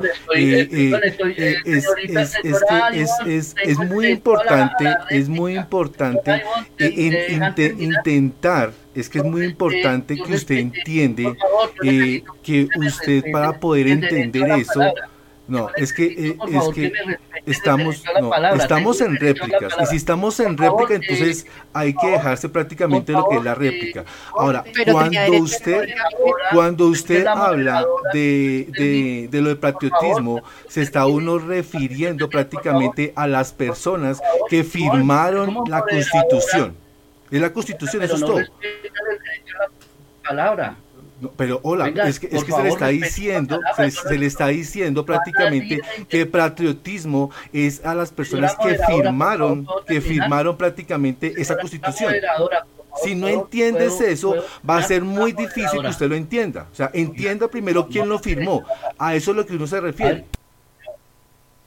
Yo lo único que le quiero decir a la moderadora es que aquí a nadie le los he dejado hablar, a nadie lo interrumpió. Yo pido respeto para mis opiniones, son las mis opiniones. Y además no estoy bravo ni nada, es indignante, que es muy diferente que digan y que apoyen a un ignorante. Eso es indignante. Pero sí le quiero pedir el favor, señora moderadora, que le respeten a uno el derecho a la palabra. Yo a nadie le he interrumpido, entonces por favor déjeme expresarme. O hay censura, si hay censura, pues entonces díganos para retirarme. Porque si no lo dejan hablar a uno, es muy bravo. Si le pido el favor, señora moderadora, tiene razón. Eh. haga, valer, haga valer el derecho a la palabra, es solamente eso. Y, y no, y ellos fueron los que hablaron de patriotismo, y el patriotismo está en el billete. Ese es el patriotismo de los Estados Unidos y la doble moral. y yo no estoy ni bravo ni nada, estoy es indignado por lo que he escuchado. Ok, Miguel, agradecemos entonces tu intervención. Evidentemente sí les pedimos a los eh, a las siete miradas del debate al punto, pues que permitamos que cada uno termine su intervención para hacer el derecho a la réplica. Eh, pues obviamente cabe aclarar para los oyentes que hay un concepto de patriotismo en la mesa, que es el que acaba de expresar eh, Miguel, y otro, pues que es el, el que emana acá eh, Juan Carlos y, y, Emily, basado, digamos, en las personas que en su época eh, hicieron estas enmiendas. Entonces quiero dejarlos entonces ya para ir a nuestro tercer segmento, vamos a ir a comerciales con una canción de Police, Don't Stand So Close to Me. Sigan aquí conectados en Conecta Radio.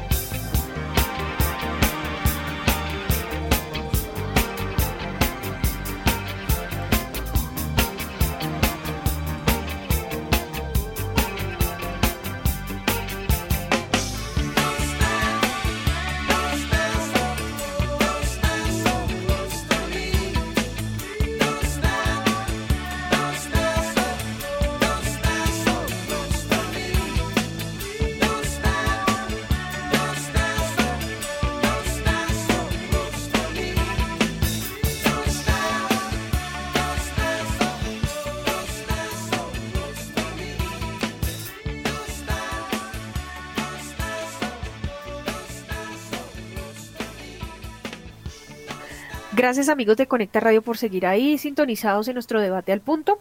Hoy sobre los tiroteos en Estados Unidos. Bien, vamos a la última franja de nuestro programa.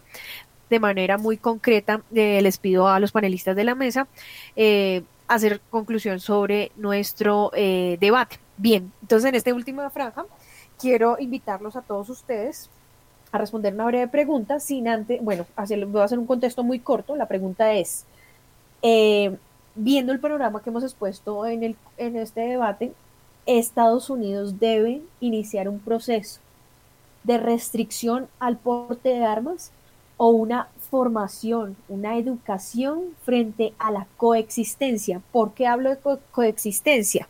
Por varios elementos. Primero, las palabras que comentaba el asesino del último tiroteo en El Paso, Texas, frente hay que asesinar a todos los hispanos, a todos los mexicanos. Bueno, parafraseando un poco la frase que este asesino dijo. Por otro lado, las denuncias de eh, congresistas frente a llamar campos de concentración a los sitios donde tienen recluidos a inmigrantes, refugiados y personas que solicitan asilo en Estados Unidos, que diariamente esos lugares tienen 50 mil personas atendidas. Son denuncias que vienen tomando mucha fuerza eh, frente al trato que le están dando a estas personas. Esto sin eh, bueno, también agregando todas las ideas con las que inició el gobierno Trump frente a la construcción del muro y frente a todas aquellas eh, palabras xenofóbicas que en su tiempo de dirigir Estados Unidos ha emitido frente a la población hispana. Entonces quiero comenzar con Juan Carlos y lo, te escuchamos. Bueno, bueno gracias Ivonne por la dada la palabra. Eh, bueno, trataré de, que, pues, que, de ser lo más concreto posible e ir directamente al punto como lo dice en nuestro, nuestro programa. Cuando uno habla de patriotismo es porque uno le hace honor a los próceres que firmaron esa acta. Sí, eh, es cierto, John. O sea, en, en, ningún momento pues se está debatiendo lo que dice Miguel, sí, que no se le da prácticamente la importancia a lo que a lo que es la eh, el porte de armas y todo el mundo lo sabe quiero corregir lo que dijo Emily. No es que se le dé dinero a los del Congreso porque no es así no es que se le dé dinero. Lo que pasa es de que los republicanos son los que tienen el poder en el Congreso y ellos tienen acciones en esas eh, eh, en esas pues, invierten dinero ahí pero no es que se le dé dinero porque ah, aquí hay personas que lo, lo, malentienden y piensan que realmente eh, todos los dueños de, las tiendas de cadena les dan dinerito a, ellos por debajo de mesa. No, no, no, es eso. Lo que pasa es que los republicanos tienen un, eh, sentido, como le decía Miguel, eh, es, es, prácticamente es un negocio lucrativo para el país y eso, eso lo sabe. todo, todo el mundo lo sabe.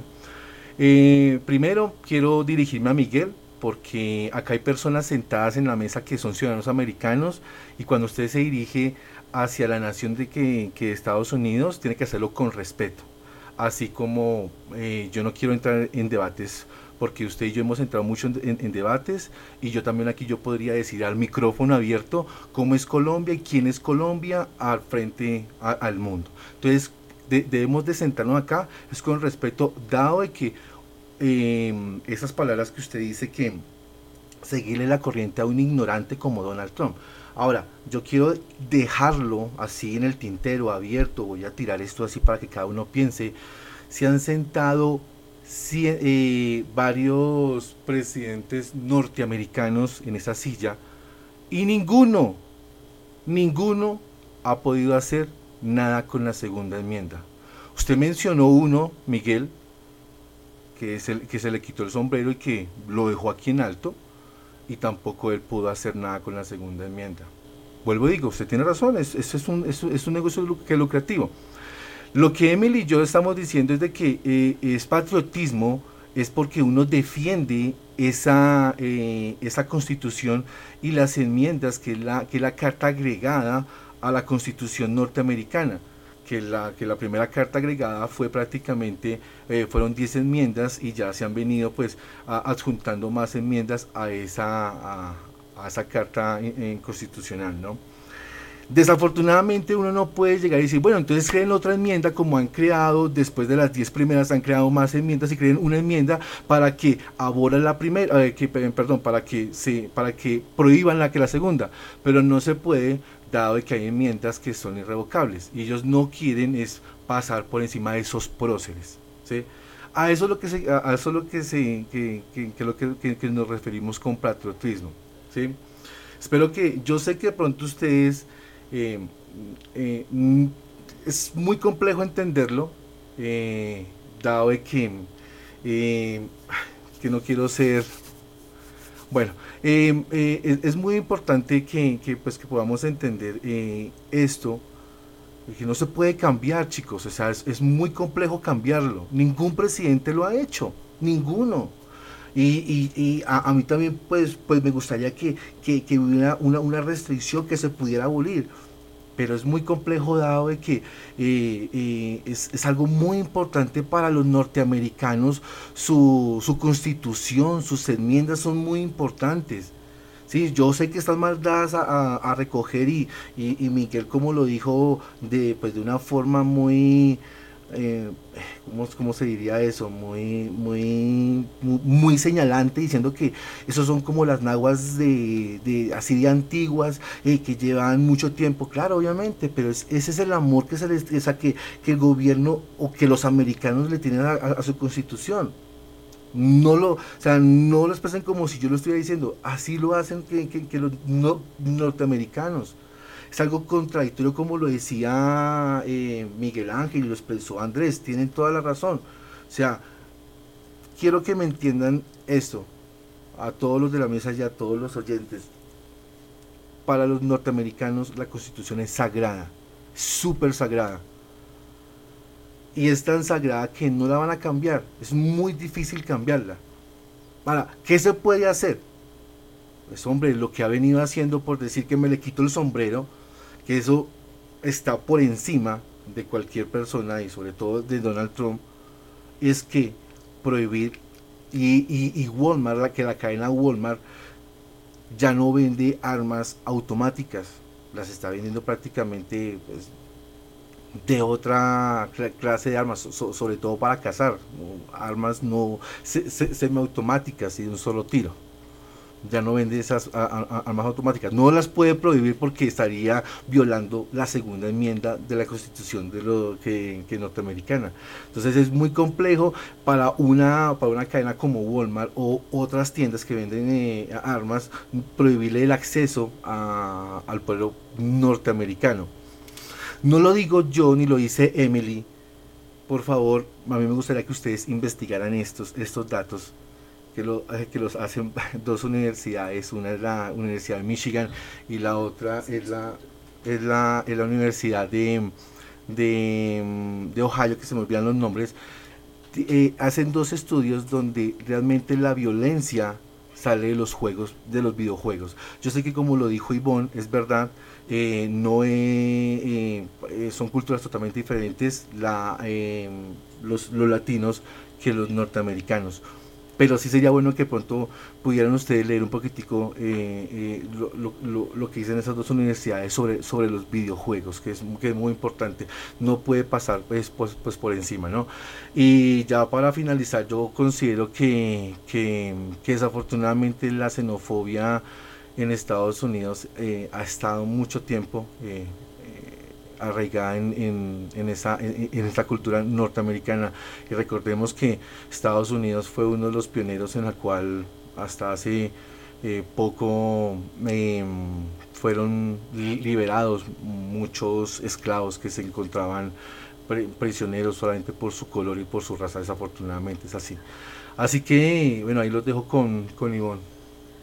Ok, amigos de Conecta Radio, entonces, bueno, eh, quiero darle paso a Camilo frente a la pregunta que se realizó en la mesa de trabajo. Gracias, Ivonne. Bueno, también, bueno, dando las últimas conclusiones, entonces, responder a tu pregunta. Eh, la xenofobia creo que es uno de los principales eh, problemas que está viviendo Estados Unidos en este momento. Esto gira en torno a lo que yo verdaderamente creo que es el problema de estas matanzas y es el discurso, la influencia que tienen estos personajes políticos sobre gran población de Estados Unidos. A raíz de estos discursos es que comienza a fomentar el odio hacia otras personas. En ese orden de ideas creo que es lo que en verdad hay que revisar antes de tomar cualquier decisión, la forma en la que se está educando a los estadounidenses. Eso por una parte. Por otra parte, eh, lo de la segunda enmienda, como bien lo dice Juan Carlos, está bien, es muy difícil de revocar. Sin embargo, creo que no es imposible. Hay que, eso no es de un día para otro. Eso es evidente que eso no se hace un día para otro. Vamos a hacer una enmienda donde se tumbe, no, eso no se puede hacer. Hay que hacer un proceso, una transición, revisar lo que les mencionaba anteriormente, palabra por palabra, concepto por concepto que está en torno a esta enmienda. Entender el contexto en el cual fue redactado y entender el contexto en el cual estamos. Cuando Estados Unidos escribió esta enmienda, estaba pasando justamente por una transición donde no tenía pues unas bases todavía sólidas de consolidación para ya estar ser un estado como lo es en la actualidad. Obviamente tenía peligros, tenía riesgos, tenía un sinfín de cosas que lo obligaron a hacer esta enmienda. Hoy en día creo que es otro contexto, ese orden de ideas y el, lo que ya les mencioné anteriormente parece que es concluyente si son eh, influenciadores de la democracia hay que comentar lo que decía Max Weber. Max Weber lo decía el único estado que tiene la violencia ah bueno perdón el único la única institución que tiene la violencia legítima sobre el pueblo es el estado. En, a raíz de esta persona, de esta frase, es donde debe pararse el, el, Estado, Estados Unidos, valga la redundancia, para comenzar a hacer esa transición de si es necesaria todavía esta segunda enmienda o no es necesaria. Creo que el contexto en el cual se vive hoy en día es evidente que pues la enmienda comienza a tener ciertos anacronismos y pues hay que reformularse, hay que reformularse al reformularse obviamente va a generar, pues obviamente recelos, cambios, todo, pero esa transición va a conllevar tal vez ahora sí a una consolidación mejor de lo que se quiere de Estado democrático.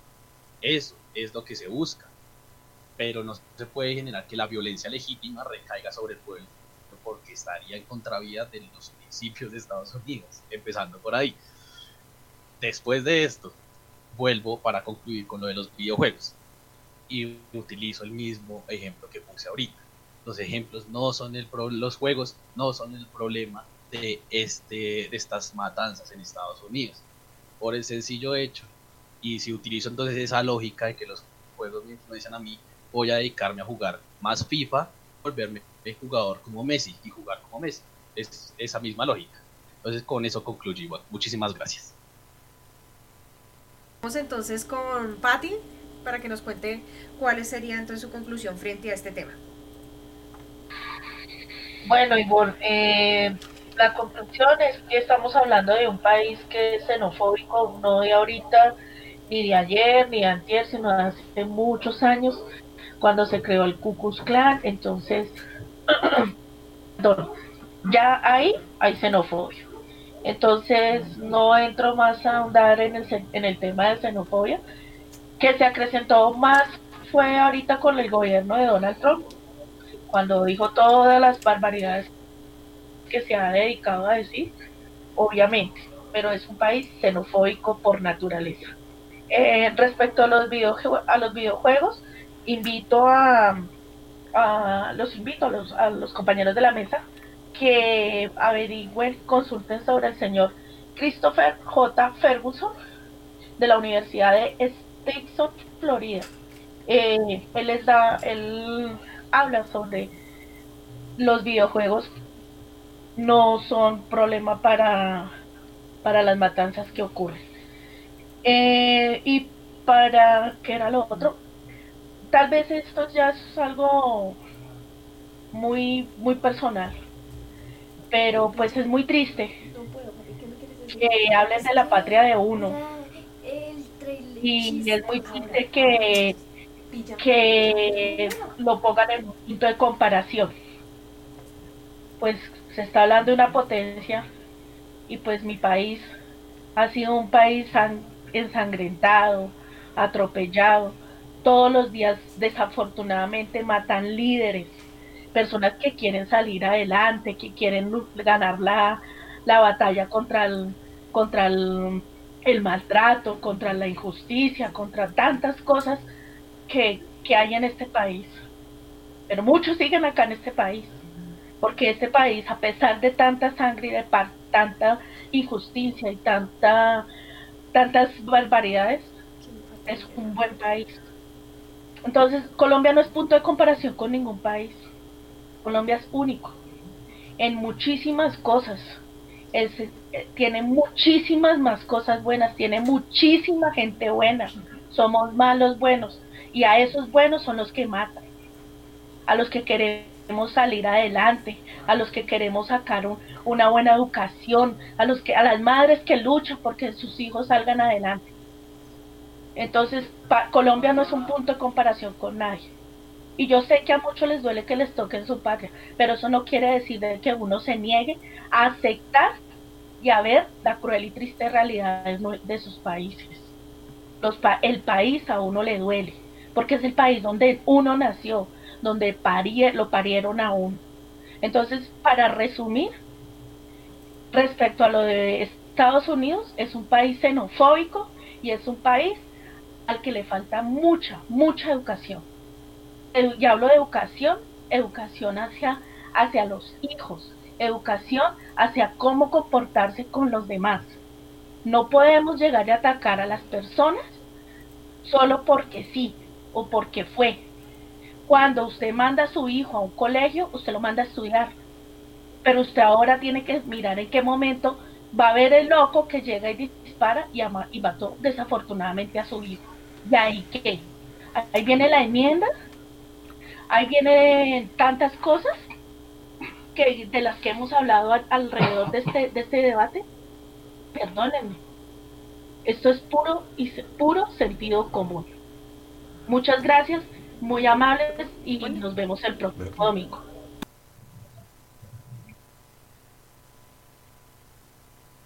Ok, Pati, gracias por tu intervención. Estamos entonces en la recta final con las grandes conclusiones de nuestro debate.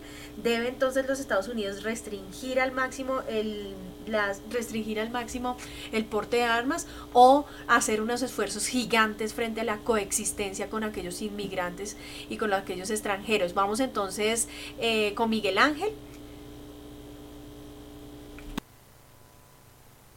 Bueno, Ivonne, bueno, hablando de las restricciones de armas, pues siento que para que esto llegue a pasar van a pasar muchos.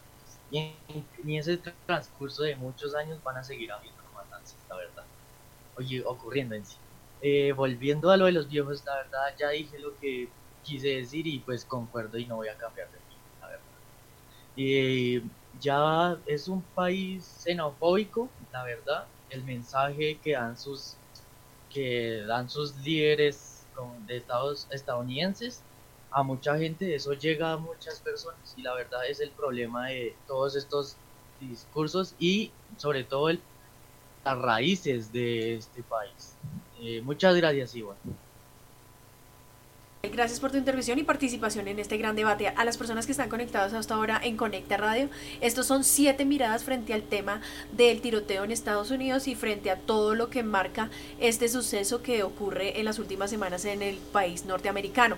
Vamos entonces a escuchar a Emily con sus conclusiones y pues que nos cuente un poco qué le espera entonces a, a los americanos. Restricción frente a las armas, habrá posibilidad de que sí se restrinja o deberá haber un movimiento fuerte civil frente a la existencia con el otro. Gracias, Ivonne. Eh, con respecto a lo que habló Juan Carlos y, Camilo, eh, yo los apoyo porque realmente es bien fuerte cambiar la constitución de los Estados Unidos y menos la segunda enmienda, que como lo dice sus 27 palabras que son claves, no se violará el derecho del pueblo a poseer y portar armas.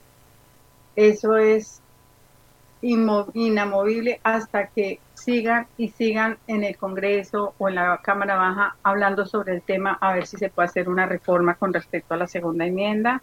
Eso es lo que tengo que decir con respecto a la segunda enmienda. con respecto a que Juan Carlos me dijo que yo había dicho que le daban dinero a los congresistas cuando está, a los senadores cuando estaban postulándose para presidente. Lo que yo quiero decir es en eso que es el apoyo que le da la Asociación Nacional del Rifle al senador en su campaña. Invierte cierto dinero de, ellos hacia ellos, hacia el, para la campaña, les dan cierta cantidad de dinero pero por debajo de la mesa seguramente se está charlando sobre que no aprueben, eh, eh, no aprueben ninguna ley en contra de las armas. Eso es lo que yo quise decir realmente, ¿no? El dinero va es solo a la campaña. Eso se, se vio ahora cuando hubo en el, cuando quedó el señor presidente Donald Trump, que estaba Marco Rubio y otros tantos, eh, se habla mucho sobre el IRS, o sea, los taxes que tienen que ellos mostrar para ser presidente. Eh, específicamente por Marco Rubio, a él se le dio el dinero que aportó la Asociación Nacional del Rifle. Eso en la campaña de él. En cuanto a xenofobia, les digo que xenofobia, el término xeno quiere decir extranjero y fobos miedo. La xenofobia hace referencia al odio, al recelo, hostilidad y rechazo hacia los extranjeros.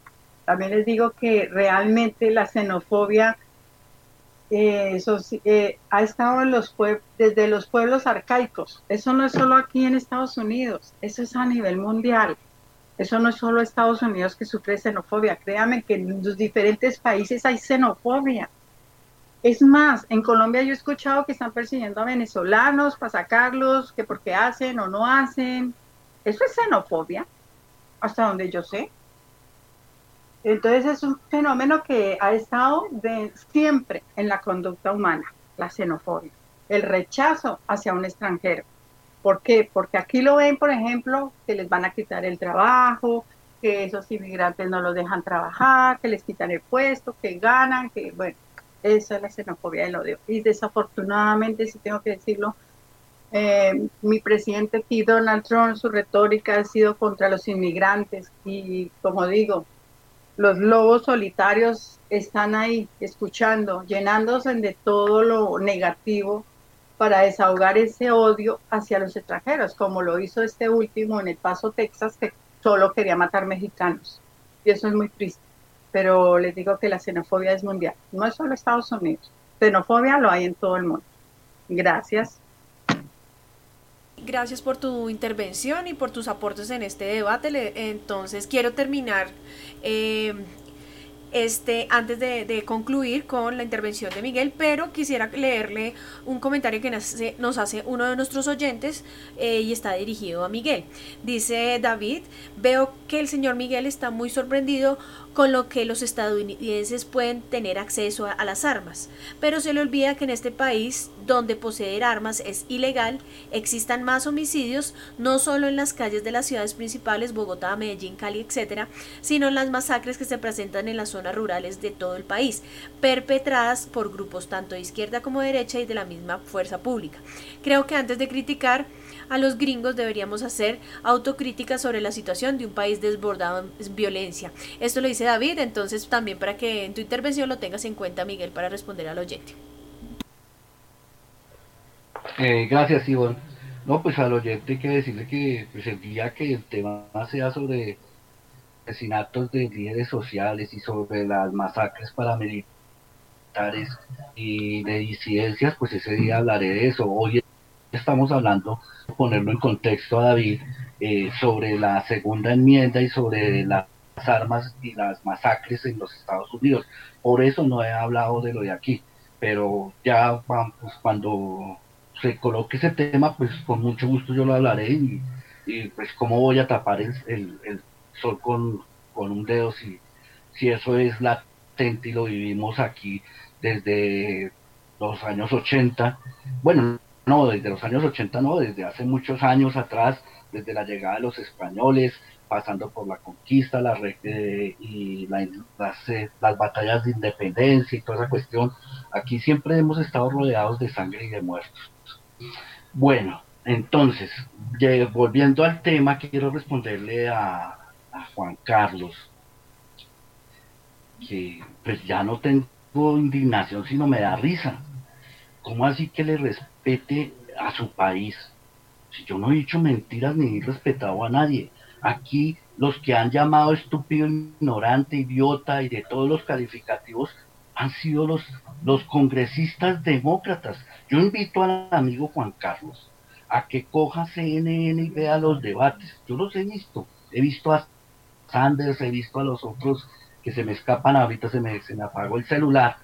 Eh, los he visto en los debates, no lo bajan de eso. Los mismos actores de Hollywood. Eh, Robert De Niro no lo baja de idiota.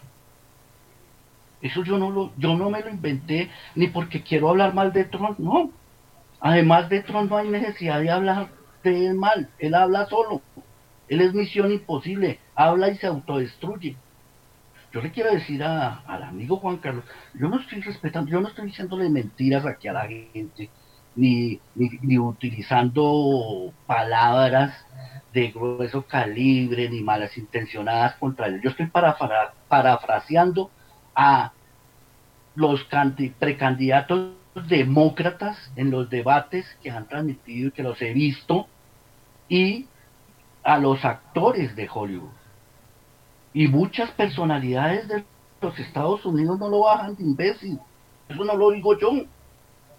No lo digo yo. Y yo no le estoy faltando el respeto a ningún país, ni a ningún presidente, ni nada. Yo estoy parafraseando lo que dicen los demás. En cuanto que Colombia, no, bien puede, hable de Colombia. Yo no, yo no voy a ser iluso, ni obtuso, de tratar de decirte que este país es el país de las mil maravillas y que el patriotismo y que no, no, yo no voy a ser iluso. Yo sé que este país es un país de cafres, como lo decía el, maestro Darío Echandía. Es un país de cafres. Yo no voy a defender algo que es indefendible. Yo no voy a tomar esas posiciones absurdas. Usted bien puede decirlo. Bien puede decirlo. Bien puede decir de que este país lo maneja un títere de la ultraderecha. Eso a mí no me duele. O que en este país matan, como hablaba el, el oyente David, a diestra y siniestra por pensar o por hablar. Matan por eso. Entonces eso a mí no me incomoda, viejo. No me incomoda, créamelo. Y tampoco me voy a inventar eh, falsos respetos y que estoy respetando a, nadie. Yo yo no estoy respetando a nadie, estoy diciendo la verdad. Si he dicho una mentira, los emplazo aquí públicamente.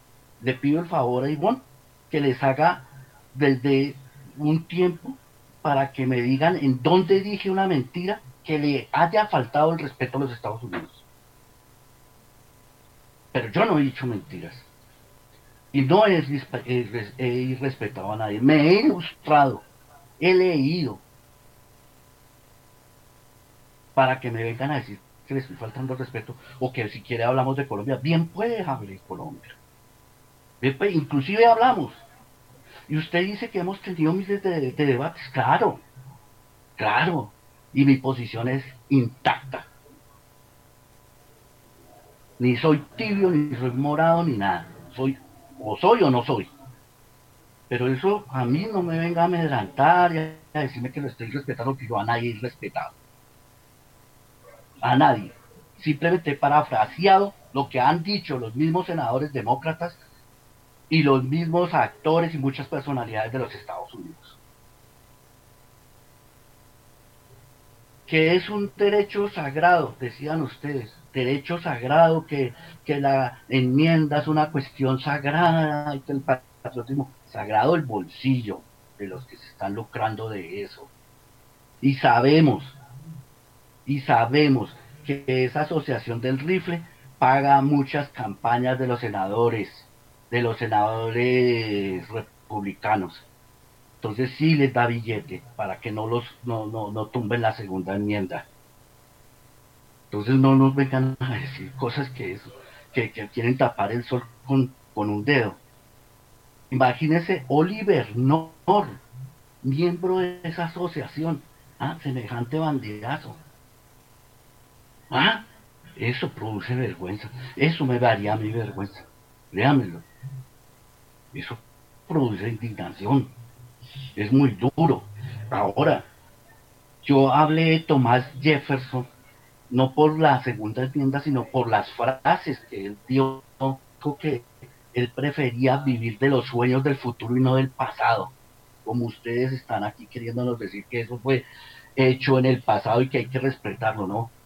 Hay que vivir de los sueños del futuro, es lo que dijo Tomás Jefferson. Yo nunca hablé de Tomás Jefferson que él iba a tumbar la segunda enmienda. No, yo hablé de esa frase, que él vivía más de los sueños pensando hacia el futuro y no del pasado. Esto creí que les iba a calar, pero les entró por una oreja y les salió por la otra. Es muy desafortunado eso y, y, y sí pensar de que estoy faltándole al respeto cuando eso es una gran mentira. Y vuelvo y los emplazo aquí públicamente. Le pido a la señora moderadora que si yo dije una mentira, que ellos la, la digan aquí y que tenga yo derecho a contrarrespuesta. Eso es todo, Ivonne. Muchas gracias, muy amable.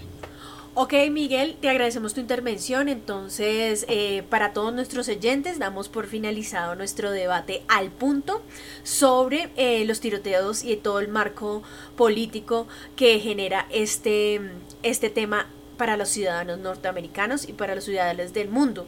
Gracias a todos por su audiencia en este tiempo, por estar comprometidos con este tema.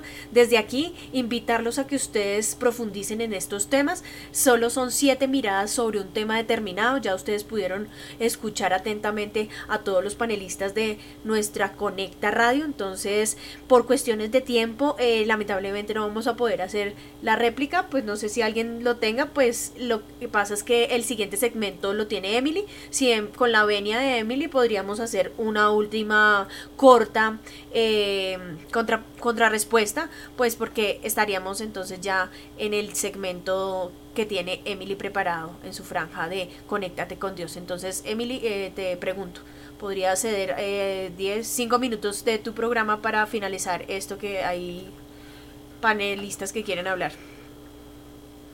Sí, Ivonne, está bien, no hay ningún inconveniente. Entonces, ¿puedo hablar? Sí, claro, ya ya. lo tienes, ya lo tienes ahí. Entonces, eh, pues iniciemos contigo. Ok, gracias. Eh, no, en ningún momento se ha dicho que Miguel es un mentiroso. Eh, simplemente le recuerdo que deje un poquito la indignación que dice tener con todo lo que ha escuchado, porque yo hablé, y vuelvo y lo repito por tercera vez, ese patriotismo o ese, ese arraigo a esa segunda enmienda es ya muchos años, fue lo primero que se fundó aquí en este país.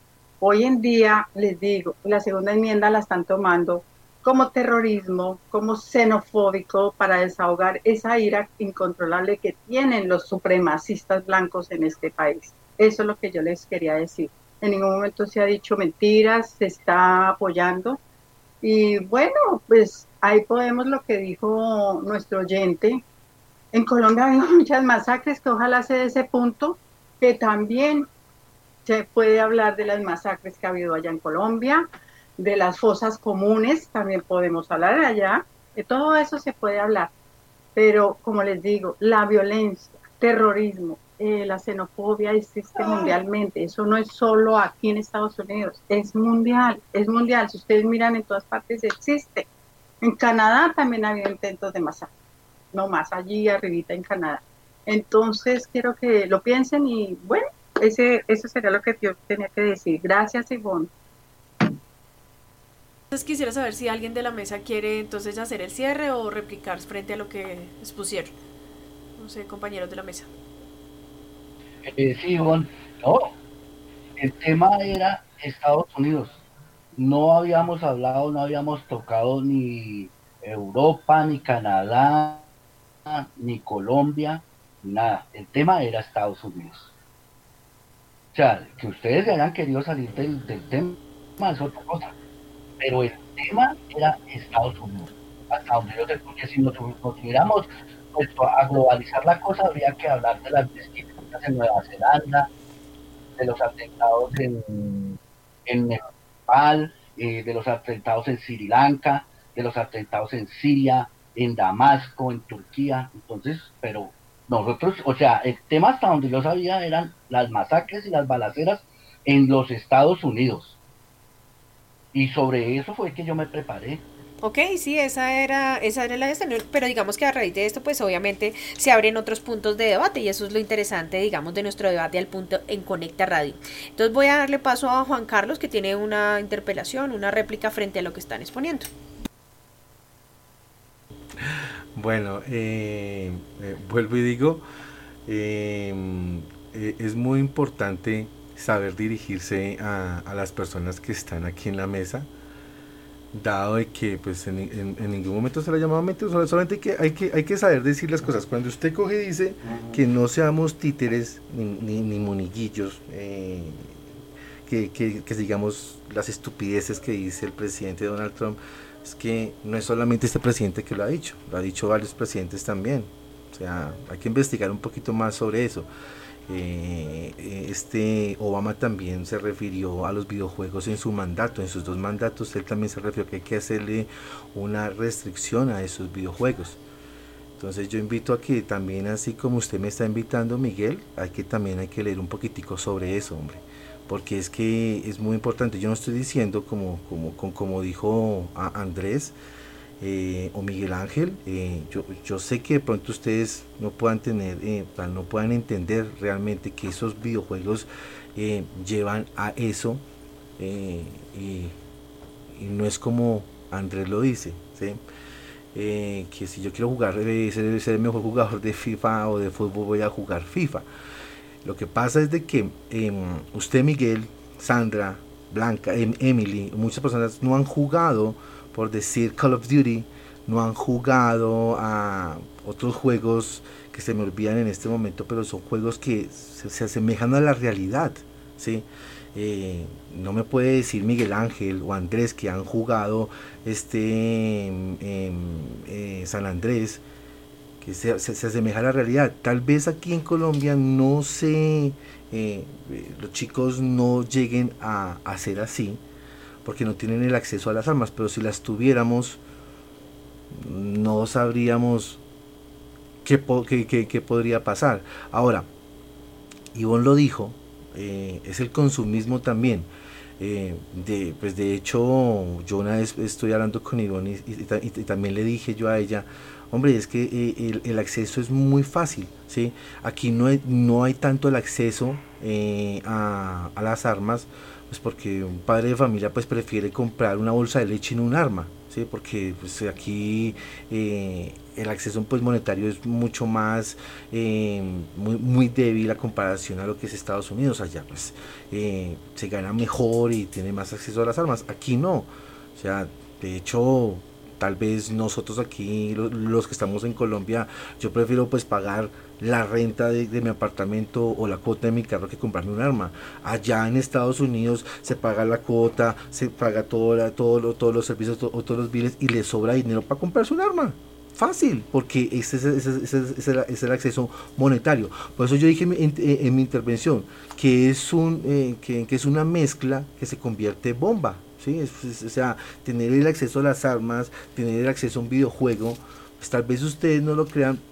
Vamos, vu- vuelvo y digo, y yo vuelvo y se los digo y se lo repito, toca esperar lo que diga la corte y lo que diga em, eh, pues, la defensa de este chico y, em, y la fiscalía ya en Estados Unidos, eh, qué lo llevó y qué lo eh, llevó a, a esta persona para investigar más a, pues, pues acerca que, que, que este sujeto, que es un joven, tiene 21 años, es un muchacho, no es un, no es un viejo, no es una, una persona adulta de los que estamos aquí pues prácticamente en la mesa. Entonces, cuando yo le dije a usted, Miguel, que tuviera respeto, es porque nadie nos ha tratado, o nadie lo ha tratado a usted, porque usted sí lo dijo muy claramente aquí a micrófono abierto, que no los tratamos como, como unos estúpidos, unos imbéciles, porque no lo son. Nadie ha dicho eso. Solamente que cuando dicen patriotismo, vuelvo y se lo pongo aquí, patriotismo se refiere a los que firmaron esa acta, a los que firmaron la constitución de los Estados Unidos y, las enmiendas. Ahora, eh, es muy importante, es que no, mm, no la he encontrado, pero una de las enmiendas defiende las otras 10 enmiendas pasadas. Por eso digo que es que eh, a, pesar de que Miguel tiene razón, ¿sí? y se le ha dado en todo el programa, eso es, un, es, un, es algo lucrativo para el país porque le deja muchos millones de dólares. Eh, y vuelvo y le digo a, a, Camilo, no la van a poder cambiar porque hay una enmienda que defiende esas 10 enmiendas. Entonces es muy complejo. No ha habido ningún presidente que lo haya y el presidente que se siente no lo va a hacer. No es por la razón que dice que Miguel, que es muy válida, que porque le deja mucho dinero a, al país, sino porque no se puede. O sea, no hay, o sea, eh, eh, es imposible cambiar una enmienda. O sea, para que ustedes, eh, para que ustedes puedan entender eso, hay que estudiarse las, todas las enmiendas que tiene la Constitución Política de los Estados Unidos, que tiene 27 enmiendas y, fueron, y fue creada con las 10 primeras. Entonces, hay una enmienda, tengo que buscársela para que la leamos, pero ya después de fuera de micrófonos, donde defiende esas 10 primeras, porque esas 10 primeras enmiendas que se firmaron eh, están protegidas por una sola enmienda. Entonces es muy complejo poderla cambiar. Ok, entonces damos por terminado nuestro debate. Agradecemos a todas las siete miradas de Conecta Radio por sus intervenciones y a nuestra audiencia por estar ahí conectado. Eh, eh, quisimos dar un una información frente a este tema y siete mirados frente al tema del tiroteo en Estados Unidos, que haya paz en el mundo y que no haya ni una víctima más de tiroteos en ninguna parte del mundo. Es un llamado que hacemos así aquí desde Conecta Radio. Buena noche para todos. Vamos entonces a escuchar Combat Baby del grupo Metric y en contados instantes entonces vendrá Emily para todos los oyentes de Conéctate con Dios. Gracias y que pasen buena noche.